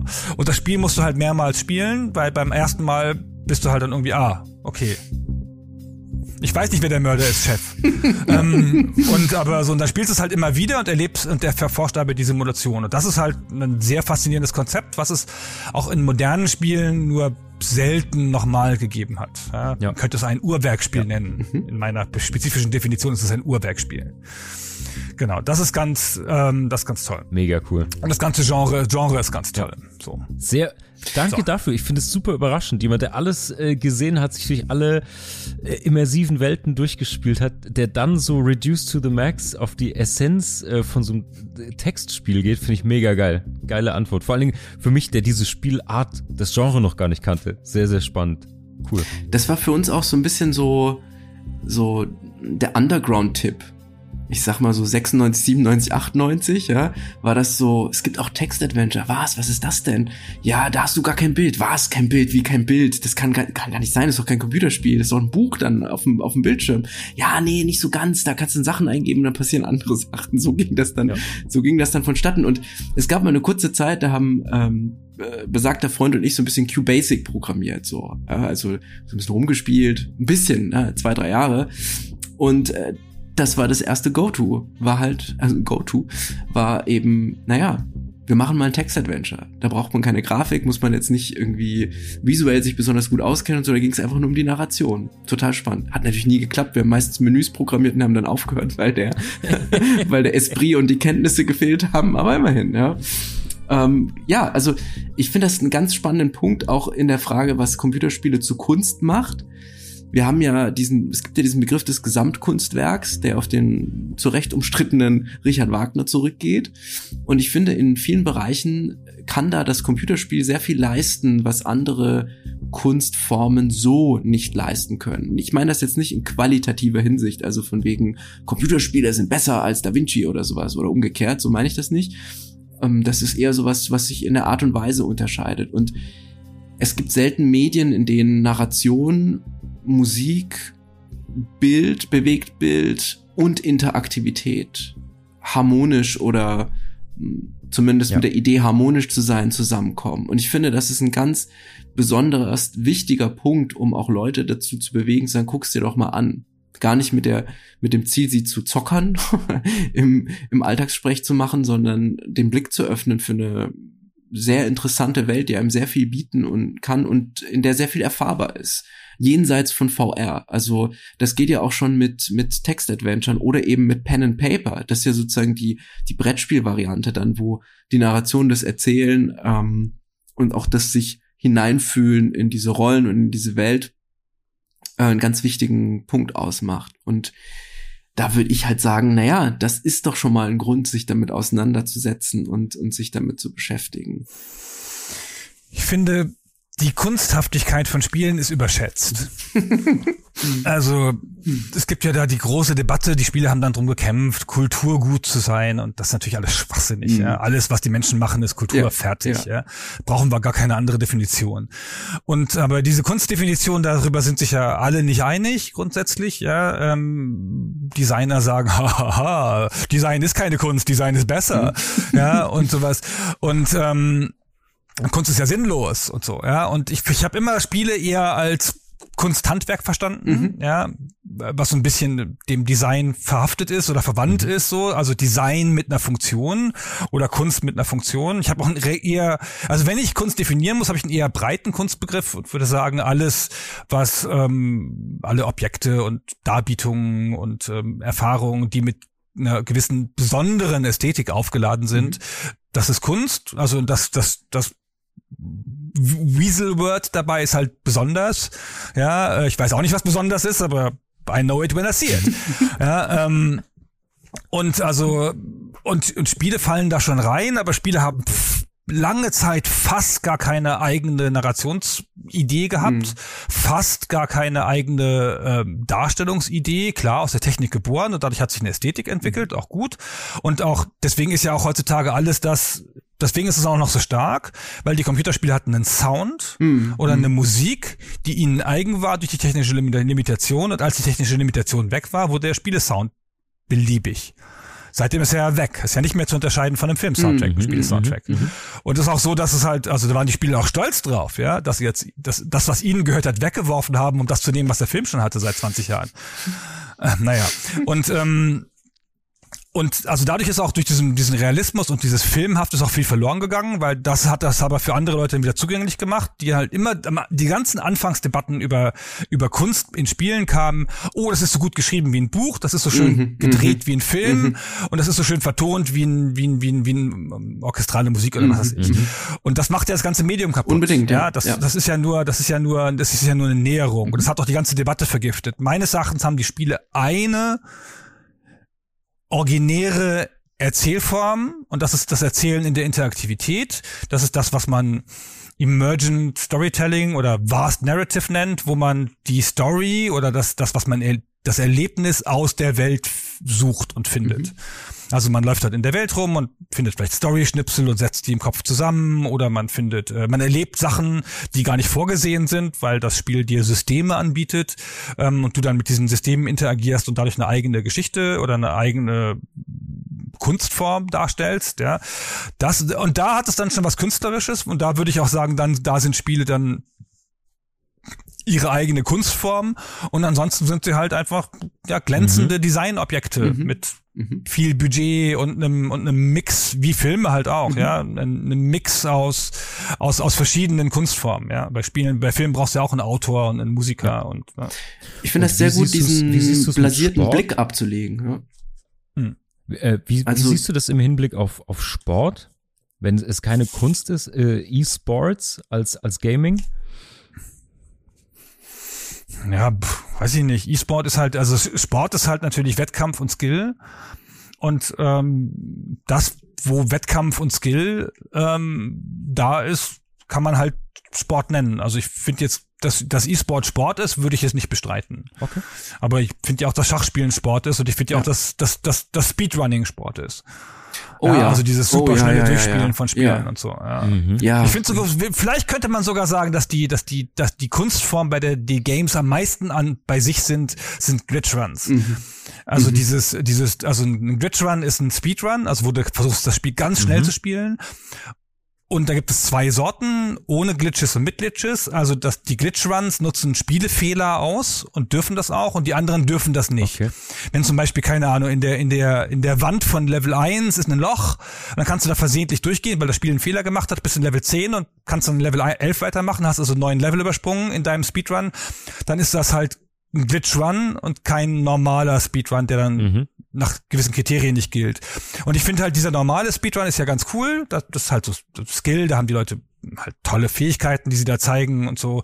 Aber ein Glitch-Run, das ist ja eine ganz eigene, das gibt's ja sonst nicht. Das setzt auf diese Technik auf, das macht, diese Fehler müssen auch erst gefunden werden und dann ausgenutzt werden. Und da ist das Medium bei sich, finde ich. Das ist halt sehr cool, ja. Mhm. Das gibt's ja auch anderswo nicht so richtig. Ja.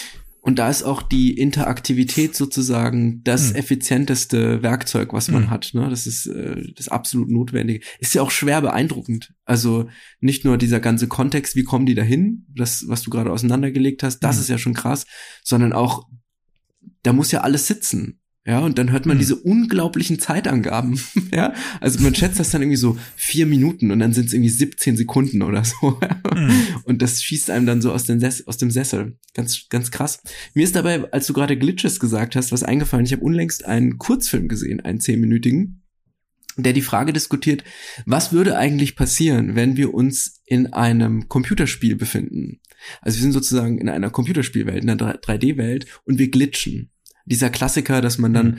äh, aus dem aus dem Boden fällt, ja so ein Clipping-Fehler mhm. tatsächlich. Wo kommt man dann hin? Und der verhandelt das in zehn Minuten. ist sehr sehr spannend von einem 19-Jährigen. Ganz toll. Mhm. Ich werde es in die Shownotes packen. Ja, bitte. Ähm, wer Interesse hat, kann sich angucken. Es hat äh, mich auf jeden Fall beeindruckt. Und äh, genau, ich wollte noch kurz sagen, also ich finde es gut, diesen blasierten Blick auf Kunst grundsätzlich mal abzulegen und diesen Kanon-Gedanken auch ein bisschen zu hinterfragen. Das ist ja was, wo ich in meinem Beruf sehr stark und sehr häufig mit konfrontiert bin. es gibt halt Goethe, Schiller und äh, Konsorten, die ganz toll sind. Und ja, natürlich sind die toll, gar keine Frage. Aber ich versuche eigentlich meinen Schülern immer beizubringen, diese Dichterfürsten einfach mal erstmal runterzuschubsen von diesem Thron und da gar keinen unnötigen Respekt zu haben, sondern sich die Texte einfach nur so anzugucken, wie sie da eben stehen. Und ganz oft, also ich weiß nicht, ob ihr da auch so Phasen durchlaufen habt, aber mir war das im Studium eine Phase, da dachte ich, nein, ich gucke nur Godard und Truffaut-Filme und alles andere ist Blödsinn und ja, also total snobby und arrogant und, und man verpasst so viel, man, man beschränkt sich auf so viele Sachen, das ist gar nicht unbedingt notwendig und zu keinem Effekt und zu keinem Ziel, ja, das ist auch nur eine Form von cool sein letztlich. Und es ist reaktionär und das ist nicht schön. Und deshalb gerade weil alles, was der Mensch produziert, Kultur ist, findet man eigentlich immer was Interessantes, wenn man lange genug bohrt. Und das bringt Erkenntnis und Erkenntnis macht einfach Spaß. Das muss man ja. halt auch mal sagen. Ja. Es geht nicht nur um, um Arbeit, sondern Erkenntnis ist auch was, was, was Spaß und Freude bringt. Aber der Spaß liegt ja auch, finde ich, daran, dass überall, wo Kultur ist, ist ja auch immer Distinktionswunsch da. Und das macht ja auch so Spaß, ob du sagst Sport oder Kunst oder äh, ein Distinktions, ein ganz bestimmtes Distinktionsmerkmal, über das ich mit euch noch sprechen muss, weil ich es als äh, jemand, der nicht so weit in dieser Welt drin ist, noch nicht ganz verstanden habe, ist, ihr werdet die Hände über den Kopf zusammenschlagen, aber woher kommt der Hate PC-Game Konsole? Eint man sich nicht in der Nische des Gamings? Also ich habe das, ich habe das. Doch, doch, oder? Doch, tut man, tut man, tut man auch. Ähm, äh, und das ist ja heutzutage ist es ja verschwommen. Ja. Aber das sind ja fundamental andere Erfahrungen. Okay. Das, das, das ist erstmal schwer zu verstehen, aber das muss ja so sein. Das ist, wir sprechen, wir, wir Profis, ähm, sprechen ja beim, beim Computerspiel von der Lean-Forward-Erfahrung, weil man sich dem, dem Computer entgegenbeugt über die Maus. Und das die kleine Figur auf dem Bildschirm, da, ne, so, da, da, bei, bei StarCraft die kleinen Zerklinge le, le, äh, lenkt ja. und so. Und das ist von der ganzen, also von der, schon von der ganzen Körperlichkeit her, eine, eine, eine stark zugewandte, eine, eine intensive, tunnelblickartige Erfahrung, ja. Und diese ganze, und die, die ist, die, die, das, das Spielen eines Konsolenspiels ist laid back, mhm. ja. Es ist lean, lean back. Du lehnst dich in dem Sofa zurück, du versuchst ein bisschen Distanz zu schaffen, du hast dieses, diesen Controller so vor dir. Ähm, das ist ja auch, das ist ja auch ein Gerät, ja, der, der, der, der PC-Spieler versucht zu verschmelzen ja, wie so ein, wie, wie so ein körperloses, weiches, knochenloses Ding mit der Tastatur, mit der Tastatur und der Maus und der Computerspieler, der, der Videospieler hält dieses Pad ja so vor sich. Mhm. Das ist ja auch so ein Objekt, das zwischen ihm und dem, und dem, dem Spiel steht. Mit, also ein sehr komplexes Objekt, ja, früher noch einfach, aber heutzutage haben die ja zehn, zwölf Tasten und so, die ja auch alle gelernt werden müssen. Und, ähm, und das sind schon einfach, da hat man ganz andere Sachen erfahren. Und dann hat, hat, haben die technischen ähm, jeweiligen, die jeweiligen technischen Limitierungen dazu geführt, dass sich unterschiedliche Spiele entwickelt haben. Also unterschiedliche Spielgenres. Es gab ganz lange Zeit keine Jump'n'Runs auf dem PC. Mhm. Sehr viel später erst. Die PCs konnten das technisch nicht. Ehrlicherweise, mhm. ja.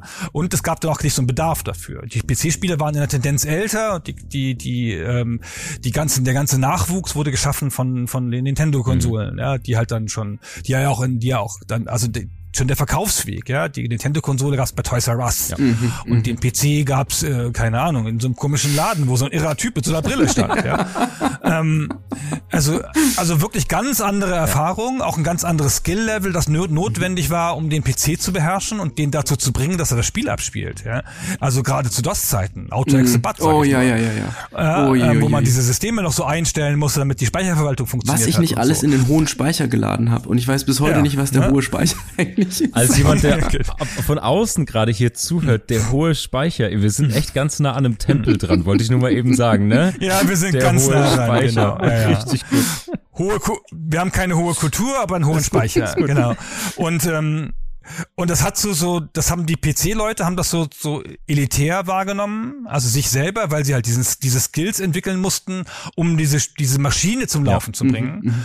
Und dann waren die Spiele tendenziell komplexer, immer tiefer und die Konsolenspiele waren am Anfang oft einfacher und ähm, und halt auch auf, auch dafür da, dass sie von Kindern gespielt werden konnten.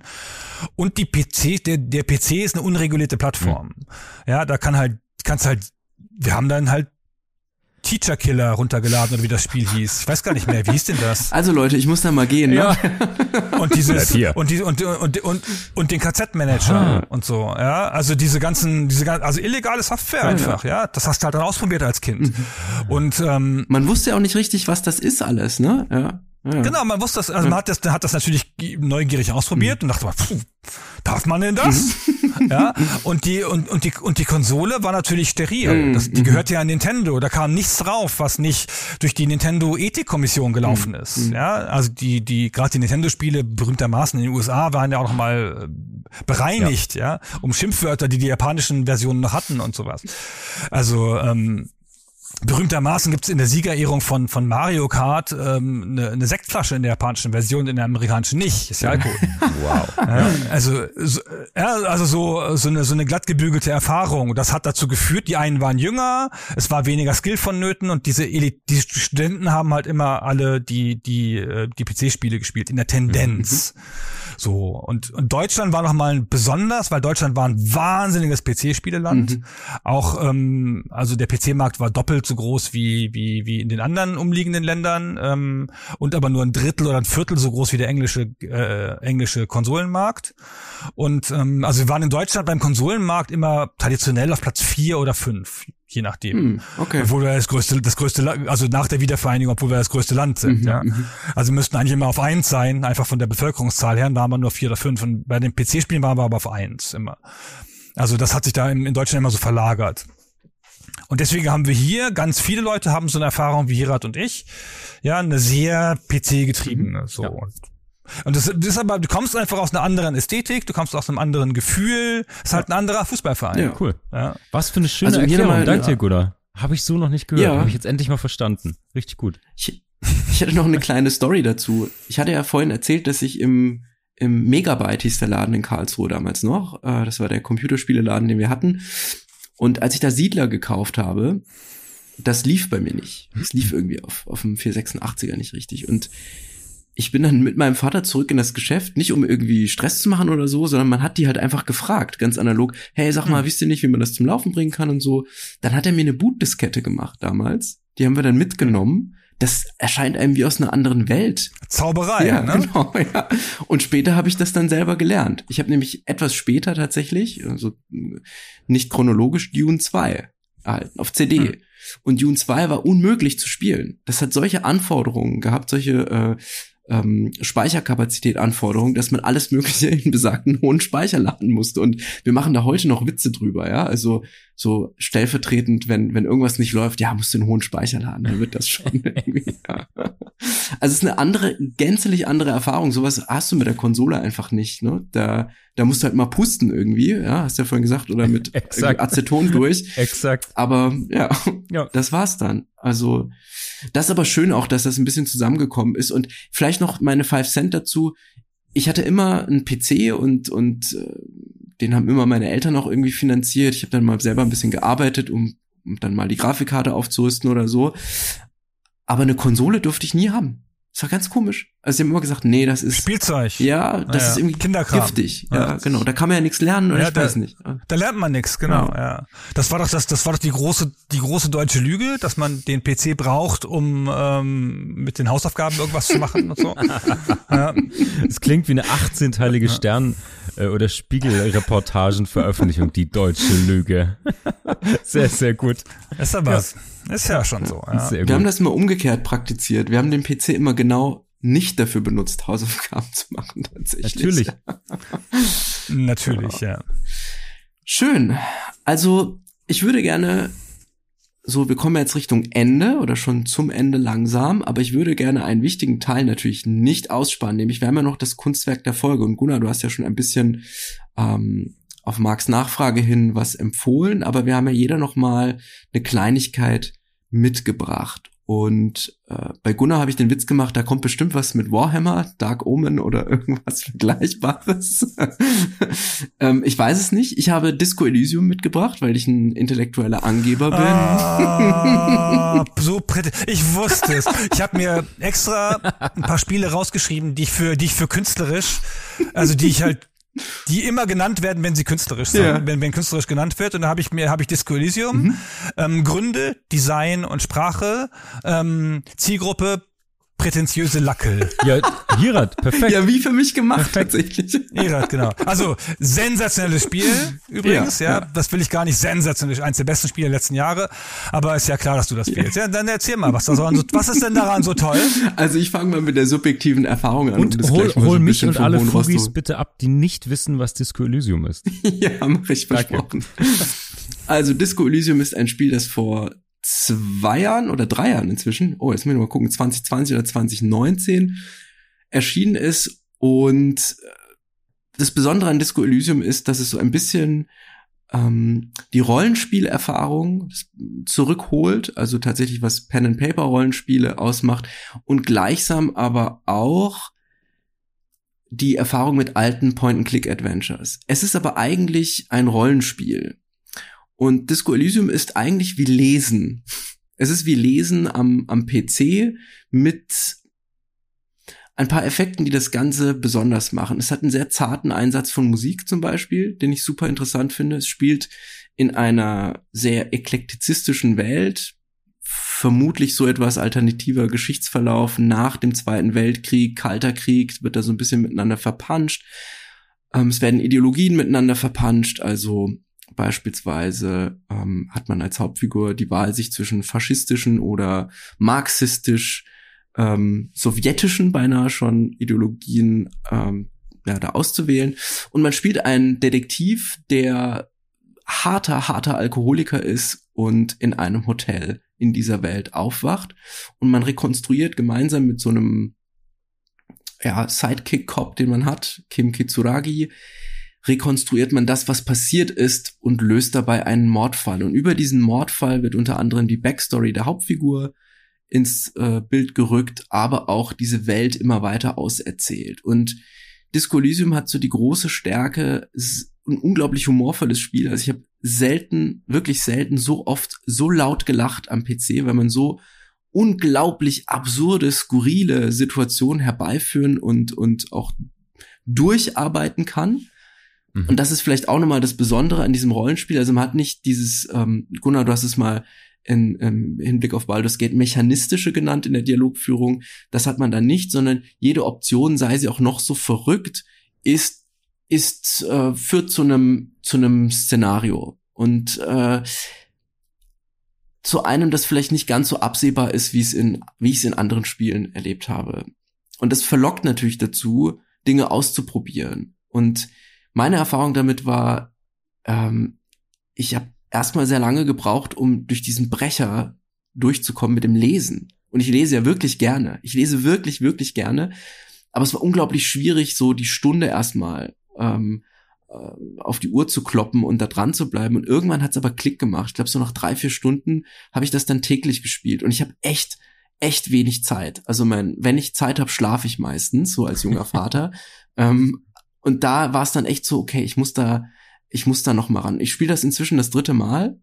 Jetzt so fast äh, 250 Stunden auf dem Tacho, was ungewöhnlich viel ist auch.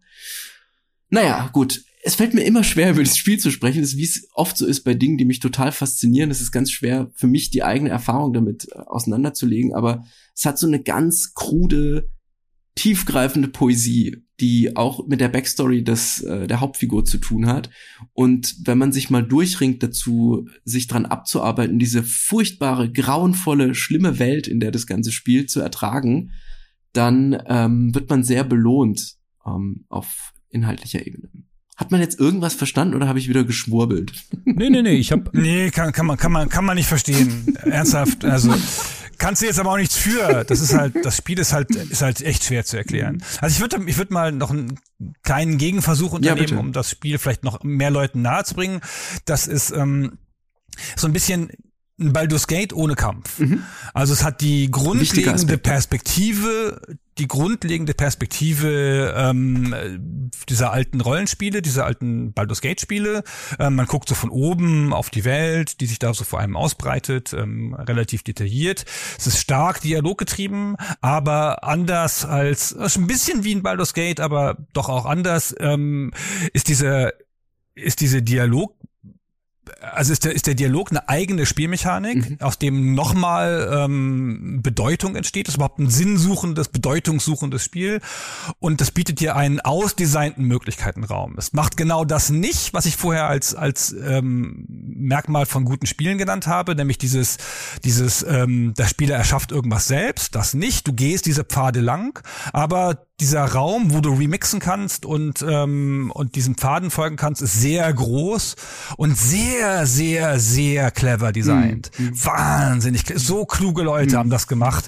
Es macht einen ganz kirre beim Lesen. Ja, denk mal, boah, boah. Jetzt die Anspielung hat auch wieder gesessen, ey. Boah, ganz cool. Ja, und das alles, und das ist alles sehr, sehr gritty und, und böse und mhm. dunkel und fies, so wie es halt heutzutage modern mhm. ist. Ist halt einfach sehr interessantes Werk, das perfekt in diese Zeit mhm. passt. Mhm. Aber es ist halt ein, ein Lesespiel. Ja. ja. Also es ist halt und die Mechanik steht im Hintergrund. Es ist nicht ein Spiel, wo es ums Gewinnen geht klassischerweise. Ja. Das finde ich aber so toll. Genau. Also das ist so befreit davon. Es gibt einen Kampf, einen Storykampf tatsächlich. Und äh, Gunnar, du hast es gesagt, das ist ein sehr wichtiger Punkt. Es gibt keine Kämpfe in diesem Spiel tatsächlich. Das mhm. ist auch ungewöhnlich. Und es hat auch eine ganz besondere Ästhetik, auch das Artwork, also auch der Ladebildschirm beispielsweise, bevor man ins Menü kommt, diese, wie gesagt, zarte Musik und diese völlig, ja, düstere Welt einfach, die ganz, ganz, ganz viele Elemente aus, aus, aus der Geschichte und aus der Gegenwart irgendwie so komprimieren kann. Boah, ja, kluge Leute, wirklich. Es ist halt ein Metaspiel, hm. es ist halt ein Metaspiel, es ist halt, es setzt voraus, dass du andere Computerspiele kennst, insbesondere Rollenspiele, sonst verstehst du nicht alle Anspielungen mhm, mhm. und verstehst nicht, wie cool es ist, ja, also es macht keine klaren Popkulturreferenzen, außer vielleicht auf Ideologien, aber die Art, wie es seine Mechaniken einsetzt, ist eine bewusste Abgrenzung zu, zu anderen Spielen und die muss man eigentlich kennen, um das würdigen zu können, mhm. finde ich. Aber mei, das ist schon ein ja. bisschen, ist halt ein Spiel für erfahrene Popkultur Leute. Prätentiöse, ja. Richtig. Ja, es ist also echt ein prätentiöses Ja. Spiel, genau. Aber toll, also ich mag es auch gern. Ich habe das zum Geburtstag geschenkt bekommen über Steam, ganz romantisch. Und ähm, nicht von meiner Frau, aber ich erinnere mich an eine Situation, ich esse nie vor dem Rechner oder nicht mehr. Ich habe das als Schüler noch gemacht, aber ich mache das nicht mehr. Und da kam sie tatsächlich irgendwann mal rein und ich biss gerade in so ein in so ein Toast, was ich mir gemacht hatte, rein. Und sie guckte mich dann so an und meinte so, isst du vor dem Rechner? Sehr gut. Disco Elysium. Ich habe dann dieses Sandwich Disco Elysium genannt einfach. Ist jetzt so mein Disco Elysium Sandwich Rezept. Aber okay, gut, das geht zu weit. Gunnar, was hast du uns mitgebracht? Ich möchte mich dieser Aufgabe entziehen und ähm, kein spezifisch künstlerisch wertvolles Spiel mitnehmen, Mhm. mitbringen. Ähm, sonst müsste man irgendwas relativ Offensichtliches sagen, so Minecraft oder sowas Mhm, in dem, ähm, äh, was dir so diese Möglichkeiten bietet, der Selbsterfahrung und so. Und ich, ich, das ist aber nicht mein, das entspricht nicht immer meinen persönlichen Vorlieben. Mhm. So. Ähm, ich komme dafür mit einem ganz prätentiösen Geheimtipp, ja, ähm, The Return of, of the Obra Dinn. Oh, okay. Das ist erstmal der Name, ist schon mal der Hammer, ne? Geil. So. Das Spiel, das ist ein Spiel für, für mich. Das haben die, hat der, hat der Mensch äh, für mich gemacht. Der muss mich gekannt haben, meinen Kopf durchleuchtet haben und das für mich gemacht haben. Das ist ein Spiel, das hat die Ästhetik der frühen Apple-Spiele. Das ist, das ist 2-Bit. Das ist einfarbig. Ja, aber es ist modern gestaltet. Also es hat 3D, aber zweifarbig. Es sieht unfassbar aus. Also unfassbar. Und es hat so so einen Grünton. Es ist halt so so wie auf alten Monitoren. So, es ist ganz toll. Also es ist aber eine, es ist auch wieder wie eine Ästhetik, die man nur zu schätzen weiß, wenn man daran eine Erinnerung hat. Es ist keine Nostalgie, es ist eine Referenz. Ja, ähm, vielleicht eine Hommage eher. Ja, du hast nicht so das Gefühl so, boah, war das cool, als alles noch schwarz-weiß war. Das hast du nicht. Ja, aber das funktioniert in dieser Ästhetik halt. Und das ist das einzige funktionierende Detektivspiel, das ich kenne auf dem Computer. Das ist so ein bisschen, also es gibt ja viele Detektivspiele und Detektivspiele am Computer scheitern immer auf die gleiche Art. Ähm, weil nämlich du spielst ja eine Figur. Und diese Figur ist ja notwendigerweise der Detektiv. Du als Spieler bist aber dumm. Und der Detektiv ist ja nicht dumm. Das merkt man besonders deutlich, wenn du Sherlock Holmes spielst. Ja, da muss sich das Spiel alle möglichen Tricks aus, aus, ausdenken, damit es dich zum Erfolg führt, weil du bist ja dumm. Und Sherlock Holmes ist das Genie. Und das macht mir die, das macht diese ganzen Spiele kaputt. Also funktional kaputt, ja, weil dann muss das Spiel die ganze Zeit, so muss der Selbstgespräche führen, damit du die Selbstgespräche mithören kannst und ähm, und dann die richtige Sache auswählen kannst und so, weil du hast ja nicht diesen Blick, den Sherlock Holmes hat, ja, du kannst das ja kannst ja nicht so gut beobachten. Und dieses Spiel durchschlägt diesen gordischen Knoten des Detektivspiels auf eine Art, wie ich sie noch nie gesehen habe. Ähm, das ist ein Spiel, in dem kommt der, der Frachter, nein, das Schiff Obra Dinn, das ist ein Segelschiff, das kommt im Hafen an. Und alle Leute sind tot an Bord. Niemand lebt mehr. Und du bist der Versicherungsagent, der rausfinden soll, was da passiert ist. Nein, das ist ja Also es großartig. ist aber zu, Geiler Twist. es ist aber zu einer Zeit, also es spielt zu einer Zeit, ähm, als, also da gibt's Schwerter und so, so ähm, Flintlock-Pistolen Mhm, und sowas, ja. Also jetzt nicht irgendwie. Und du hast eine magische Uhr. Warum auch immer, niemand erklärt's dir. Das ist offenkundig so bei der Versicherung. Und dann gehst du auf dieses Schiff und an bestimmten Stellen kannst du diese magische Uhr einsetzen. Und dann zeigt es dir eine 3D-Szene von dem, was da zuletzt passiert ist Irre. aber nicht, aber nicht beweglich, sondern die ist so da, wie so eine Skulptur steht diese Szene. Und du kannst aber um sie rumlaufen, weil es eine 3D-Engine ist. Und dann kannst du diese Szene erforschen. Und kannst dir genau angucken, was da passiert ist. Wo fliegt denn diese Kugel hin? Was macht denn das da? Ist da ein Loch in der Wand? Was ist eigentlich auf der anderen Seite dieser Wand? Und dann kannst du dieses, diese, diese Szenen so Stück für Stück für Stück so erforschen und du hast ein dickes Buch, in dem sind steht nichts drin. Dem sind sozusagen all deine offenen Fragen drin. Und da, da ist drin eine Liste der Besatzungsmitglieder.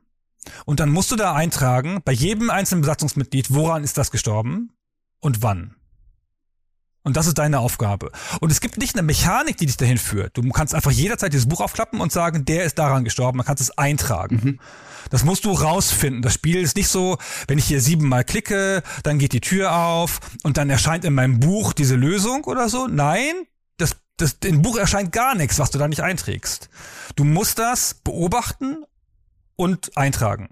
Und das ist ganz oft sind das so Rätsel wie, also jetzt der Kapitän, der Kapitän ist ganz offensichtlich, aber so der erste Maat, das sind 40 Leute, ja. Der erste Maat könnte der hier sein. Also der hat ja einen so einen Hut auf. Dieser Hut entscheidet, unterscheidet sich von den anderen. Der andere kann nicht der erste Maat sein, weil der wurde angesprochen mit dem anderen Namen. Und der erscheint in der Szene. Und dann siehst du ihn in der Szene nochmal. Und hier auf dem Mannschaftsfoto, da steht er neben dem Kapitän. Heißt das was? Sowas. Und, ja, und der hat so ein bisschen so ein, so ein Bart. Und da eine, eine von denen war doch Mexikaner. Ist das vielleicht der? Mhm. Wahnsinn. Unfassbares Spiel. Cool. Und du bist derjenige, der den ganzen Fall löst. Alles du. Das, es gibt keine Mechanik, die dich dahin führt. Das ist alles du. Wenn du es nicht, es nicht beobachtest und dir selber erschließt aus der Beobachtung, löst du es nicht. Mhm. Mhm. Ich war schon hooked tatsächlich äh, mit der Eingangsnarration, da kommt eben dieses Schiff, alle sind tot und man ist der, der Versicherungstyp, so geil. der das, also Wahnsinn, ja. was ist das für, für ein irrer Griff, ja, ja. toll. Ja. Toll. Und das mit dem 3D-Modell hätte ich jetzt nun gar nicht erwartet, in, in, in, in dem, wie, das, wie du das beschrieben hast, aber mhm. krass, ja, ähm, noch nie diesen Titel gehört auch. Ähm, toll, wir packen das auf jeden Fall. Sollen wir es in die Shownotes überhaupt packen ja. oder? Ja, gucken, verlinkt das Oder mal. gucken wir, wer, genau, wer jetzt noch zuhört tatsächlich und dann ah, belohnt wird. toll. Richtig. Ja, gut. lieben Dank, Gunnar. Das ist ähm, ein spannender Tipp. Richtig gut. Naja, also Kunstwerke an Games kann ich, wie gesagt, nicht mitbringen. Ich habe zwei Sachen, die ich ans Herz legen kann. Das eine ist, was ich vorhin kurz erwähnt, ist diese, Marc, du schummelst. Ist diese Fraktalkunst, Fractal Art. Ähm, hm. das ist so eine Art, wenn ihr nüchtern bleiben wollt, aber so psychedelische Erfahrungen machen wollt. Mega cool. Ähm, einfach gucken, wo es so Dome-Projektionen gibt. Es gibt gerade in, in Hamburg ein, äh, ähm, eine schöne Installation. Das ist so eine Art ähm, äh, die, die Geschichte von Captain Nemo, also äh, wie viel Meilen unter dem Meer sind es? 20.000 oder so.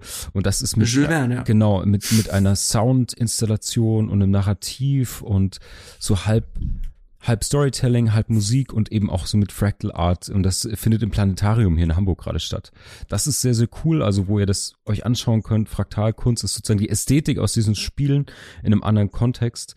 Ähm, und dann habe ich in der Recherche gefunden den Harm van den Dorpel. Das ist ein äh, in Berlin lebender, arbeitender Künstler, der sich extrem mit der Ästhetik von digitalen Welten ein bisschen aus Spielen, ein bisschen mit Code, ein bisschen mit Sprache auseinandersetzt und der hat hm, Kunstwerke, die, glaube ich, ein bisschen auch so Brainchild von, von Videogame-Kultur und Ästhetik sind. Ja. Aber keine Spiele leider. Marc ist zu cool dafür, ja. Nee, zu uncool. Wenn ja, ich diese Spiele höre, ich hätte da, ich hätte da wirklich Bock drauf, auch wenn ich keine Spiele ah. spiele. Ich wäre gerne mal in der Rolle dieses Versicherungsvertreters, finde ich richtig geil. Als wir uns kennengelernt haben, Marc, äh, da hattest du, hattest du schön wallendes Haar und was cool angezogen, die orangenen Schuhe mal ausgenommen. Ja. Und ich war so ein bisschen dick und ähm, hatte immer noch so ein bisschen hatte noch so Sandwich-Reste zwischen den Zähnen und, ja, und, und heute und so fettige Mausbuttons. Ja, so. Genau, aber heute kannst du über das fantastische Elysium-Sandwich sprechen und ich habe ja. nichts in der Hand. Siehst du? Also, wer hat jetzt gewonnen? Chapeau. Ach, sehr ja, schön, sehr Leute. schön. Ich glaube, wir können noch, noch, ganz viel, ganz viel besprechen, aber ja, äh, Hira, du willst genau. auf die Zielgerade einbiegen. Richtig, ähm. ja. Ich habe noch äh, eine Kleinigkeit oder zwei Kleinigkeiten zum Abschluss, bevor wir das Wrap-up machen. Ja. Und zwar, ich würde gern unbedingt eine Episode noch loswerden und äh, die hat was damit zu tun, Gunnar, dass du bei der GameStar ja gearbeitet hast. Und ich habe irgendwann mal ähm, für die Recherche äh, bin ich über ein Video gestoßen, wo du ähm, Stars Forever heißt die Reihe. Es sind noch ein paar andere ehemalige Redakteure auch dabei und so weiter von der GameStar, wo du so ein bisschen erzählst, ähm, wie, wo, wann, was. Und da hast du was Interessantes gesagt, nämlich, dass viele dich cool fanden damals, weil sie eigentlich nicht dich cool fanden, sondern den Job, den du gemacht hast. Nämlich ähm, Spieleredakteur zu sein. Für viele ist das ja so ein also für viele aus diesem Dunstkreis der Schulhof-Nerds, äh, die damals nicht so hießen, war das so, boah, toll, da kann man die ganze Zeit spielen und dann äh, hat man dann auch noch so, das hat die Gamestar ja ganz toll gemacht, ihr, ihr hattet ja Gesichter. Das gab's ja vorher nicht so richtig oder meines Wissens nicht bei, bei Zeitschriften. Man hat ja gesehen, man wusste immer, okay, Meinungskasten, das ist die Person, ja, und boah, toll, da kann man dann selber und hat dann, ist dann noch äh, vorne drauf und wir haben damals noch überlegt, könnte man das nicht so an so einem schwarzen Brett so Spieletests und so da irgendwie anpinnen und so weiter. Und ich glaube, das stimmt nicht ganz. ich glaube tatsächlich, ähm, dass da in dieser Zeit, äh, dass es paradigmatisch war, was die GameStar gemacht hat. Auch wenn die ein sehr strenges Setting hatte, glaube ich. Ich vermute mal, ich äh, weiß nicht, der Jörg Lange, der macht ja auch noch einen Podcast und so weiter. Das war, glaube ich, ein sehr strenger Typ, so wie, wie ich das ganz oft gehört habe. Ähm, Den Gulag nannten wir das. oh wow, okay. Ja, hart, hart. Naja, jedenfalls ähm, war da so ein Bild von dir. Ich habe dann ein bisschen nachgeguckt und auch dazu zu, zu der Frisur in diesem Bild hast du selber, ich kann dich selbst zitieren, der Mann mit der Fieberglasfrisur. Das fand ich großartig, ja. Ganz toll. Also ich wollte sagen, ich glaube, dass ihr damit ein, ein, ähm, einen Nerv getroffen habt und eine Diskussion ermöglicht habt und ja, so ein Simpsons, so wie, wie die Simpsons es geschafft haben, das Pausengespräch äh, auf ein Level zu bringen, habt ihr das auch geschafft damals. Und das hängt vor allem dran, dass die Leute ein Gesicht hatten. Und ähm, also die, die, die Leute sowieso, aber die Artikel, die ihr geschrieben habt und die, die Leute dahinter wurden eben sichtbar. Und das war, ja, das war was Besonderes. Und ich glaube, das hat das Sprechen über Spiele überhaupt erst möglich gemacht. Und für mich war, ich habe natürlich auch andere Magazine gekauft, aber die GameStar war dann einfach so das äh, Leitmedium in der Zeit. Mh, hm, und auch später, also ich glaube bis in die 2009er oder so habe ich mir da immer mal wieder ähm, eine GameStar gekauft und jetzt zum Geburtstag von ähm, äh, zur Geburt meines Sohnes hat mir besagter Freund, über den wir die ganze Zeit sprechen, tatsächlich eine GameStar geschenkt. Er meint, es war fast unmöglich, die zu kriegen. Also in Print natürlich, in Print zu kriegen. Und ähm, die liegt da in so einem Koffer. Also ich wollte nur sagen, dass äh, die Auseinandersetzung und die Erfahrung mit Spielen war für mich ganz eng verbunden mit dieser GameStar-Erfahrung auch und auch eben mit diesem Namen Gunnar Lott. Gunnar Lott, dachte ich damals schon, das ist ja ein seltsamer Name. Die anderen hießen halt. Super Name. Ja, ne? genau. Die anderen heißen Christian Schmidt. Ich meine, was ist das für ein Name? Ja. ich sage jetzt mal nichts, sonst äh, kommt Christian vielleicht noch vorbei und gibt mir eins auf die Mütze. Aber ähm, ja, Jörg und Christian und ähm, Michael und so. Und dann Gunnar. Hm, okay. Ja. Das sagt, das sagt Hirat, ne? Eine schöne Retourkutsche, ja. Fantastisch. Ja. Ja, jetzt haben wir über Bilder im Podcast gesprochen. Das ist auch gut. Wenigstens haben wir jetzt eigene Stimmen. Fantastisch. Ach, schön, Leute. Genau. Ey, richtig schön, dass du da warst, Gunnar. Ich fand das richtig cool, auch wenn es natürlich nicht originär mein, mein, mein Feld ist, aber ich habe es sehr genossen, da mal so, so reinzugucken und natürlich viel mitgenommen. Ähm, ich glaube, die Fugis auch. Also selbst wenn man nicht aktiv spielt, finde ich, gab es sehr, sehr viel. Also neben der Erkenntnis, dass jeder einen eigenen Sascha haben sollte, äh, was ich mir immer merken werde, äh, fand ich es total gut über Nostalgie so nachzudenken mit möglichen Fallstricken, auch mit Momenten, wo man das genießen kann. Du hast über Triebabfuhr für Männer gesprochen. Ich bin gespannt, ob uns weibliche Fugis schreiben, wie sie das denn so handhaben im Privaten. Und vor allen Dingen über Hypertextualität als, als Strategie, weil ich glaube, die in allen Kulturgütern und auch in allen Medienformaten, wie zum Beispiel Podcasts, ein auf der Metaebene so ein großer Schlüssel ist, wo sich ähm, ja eigentlich alle Beteiligten mal dran eine Scheibe abschneiden können. Vielleicht sogar eine dicke Sandwichscheibe.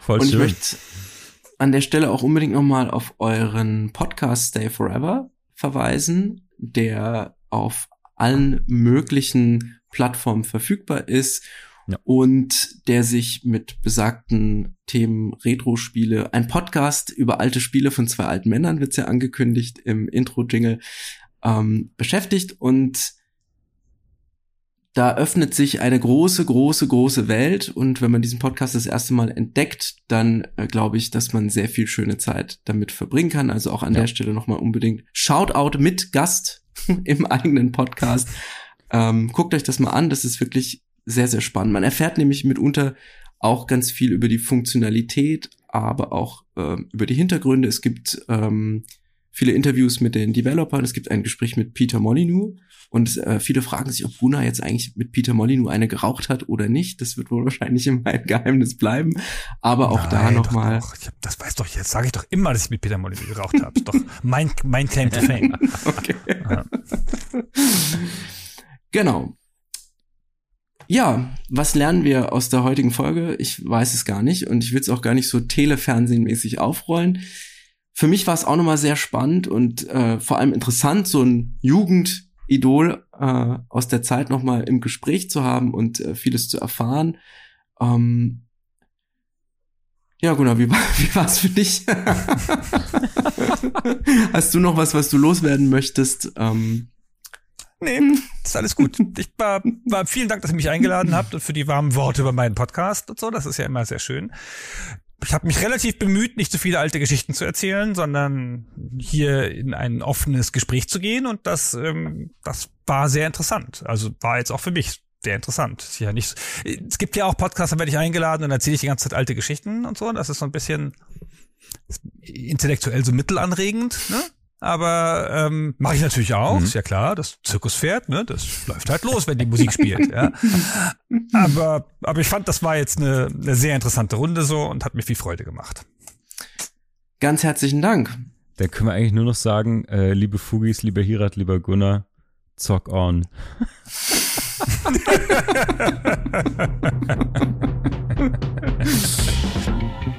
War's für diese Woche. Wir hoffen, wir können einige Bruchstellen für dich vergolden. Schicke uns gerne deine Fragen und Gedanken per E-Mail oder DM. Wenn dir unser Podcast gefällt, kannst du auch Patreon unterstützen. Mehr Gold gibt es auf www.fugengold.de und überall, wo es gute Podcasts gibt. Cheerio, Fugis! Der Kultur- und Wissenspodcast Fugengold wird produziert vom Sweet Spot Studio.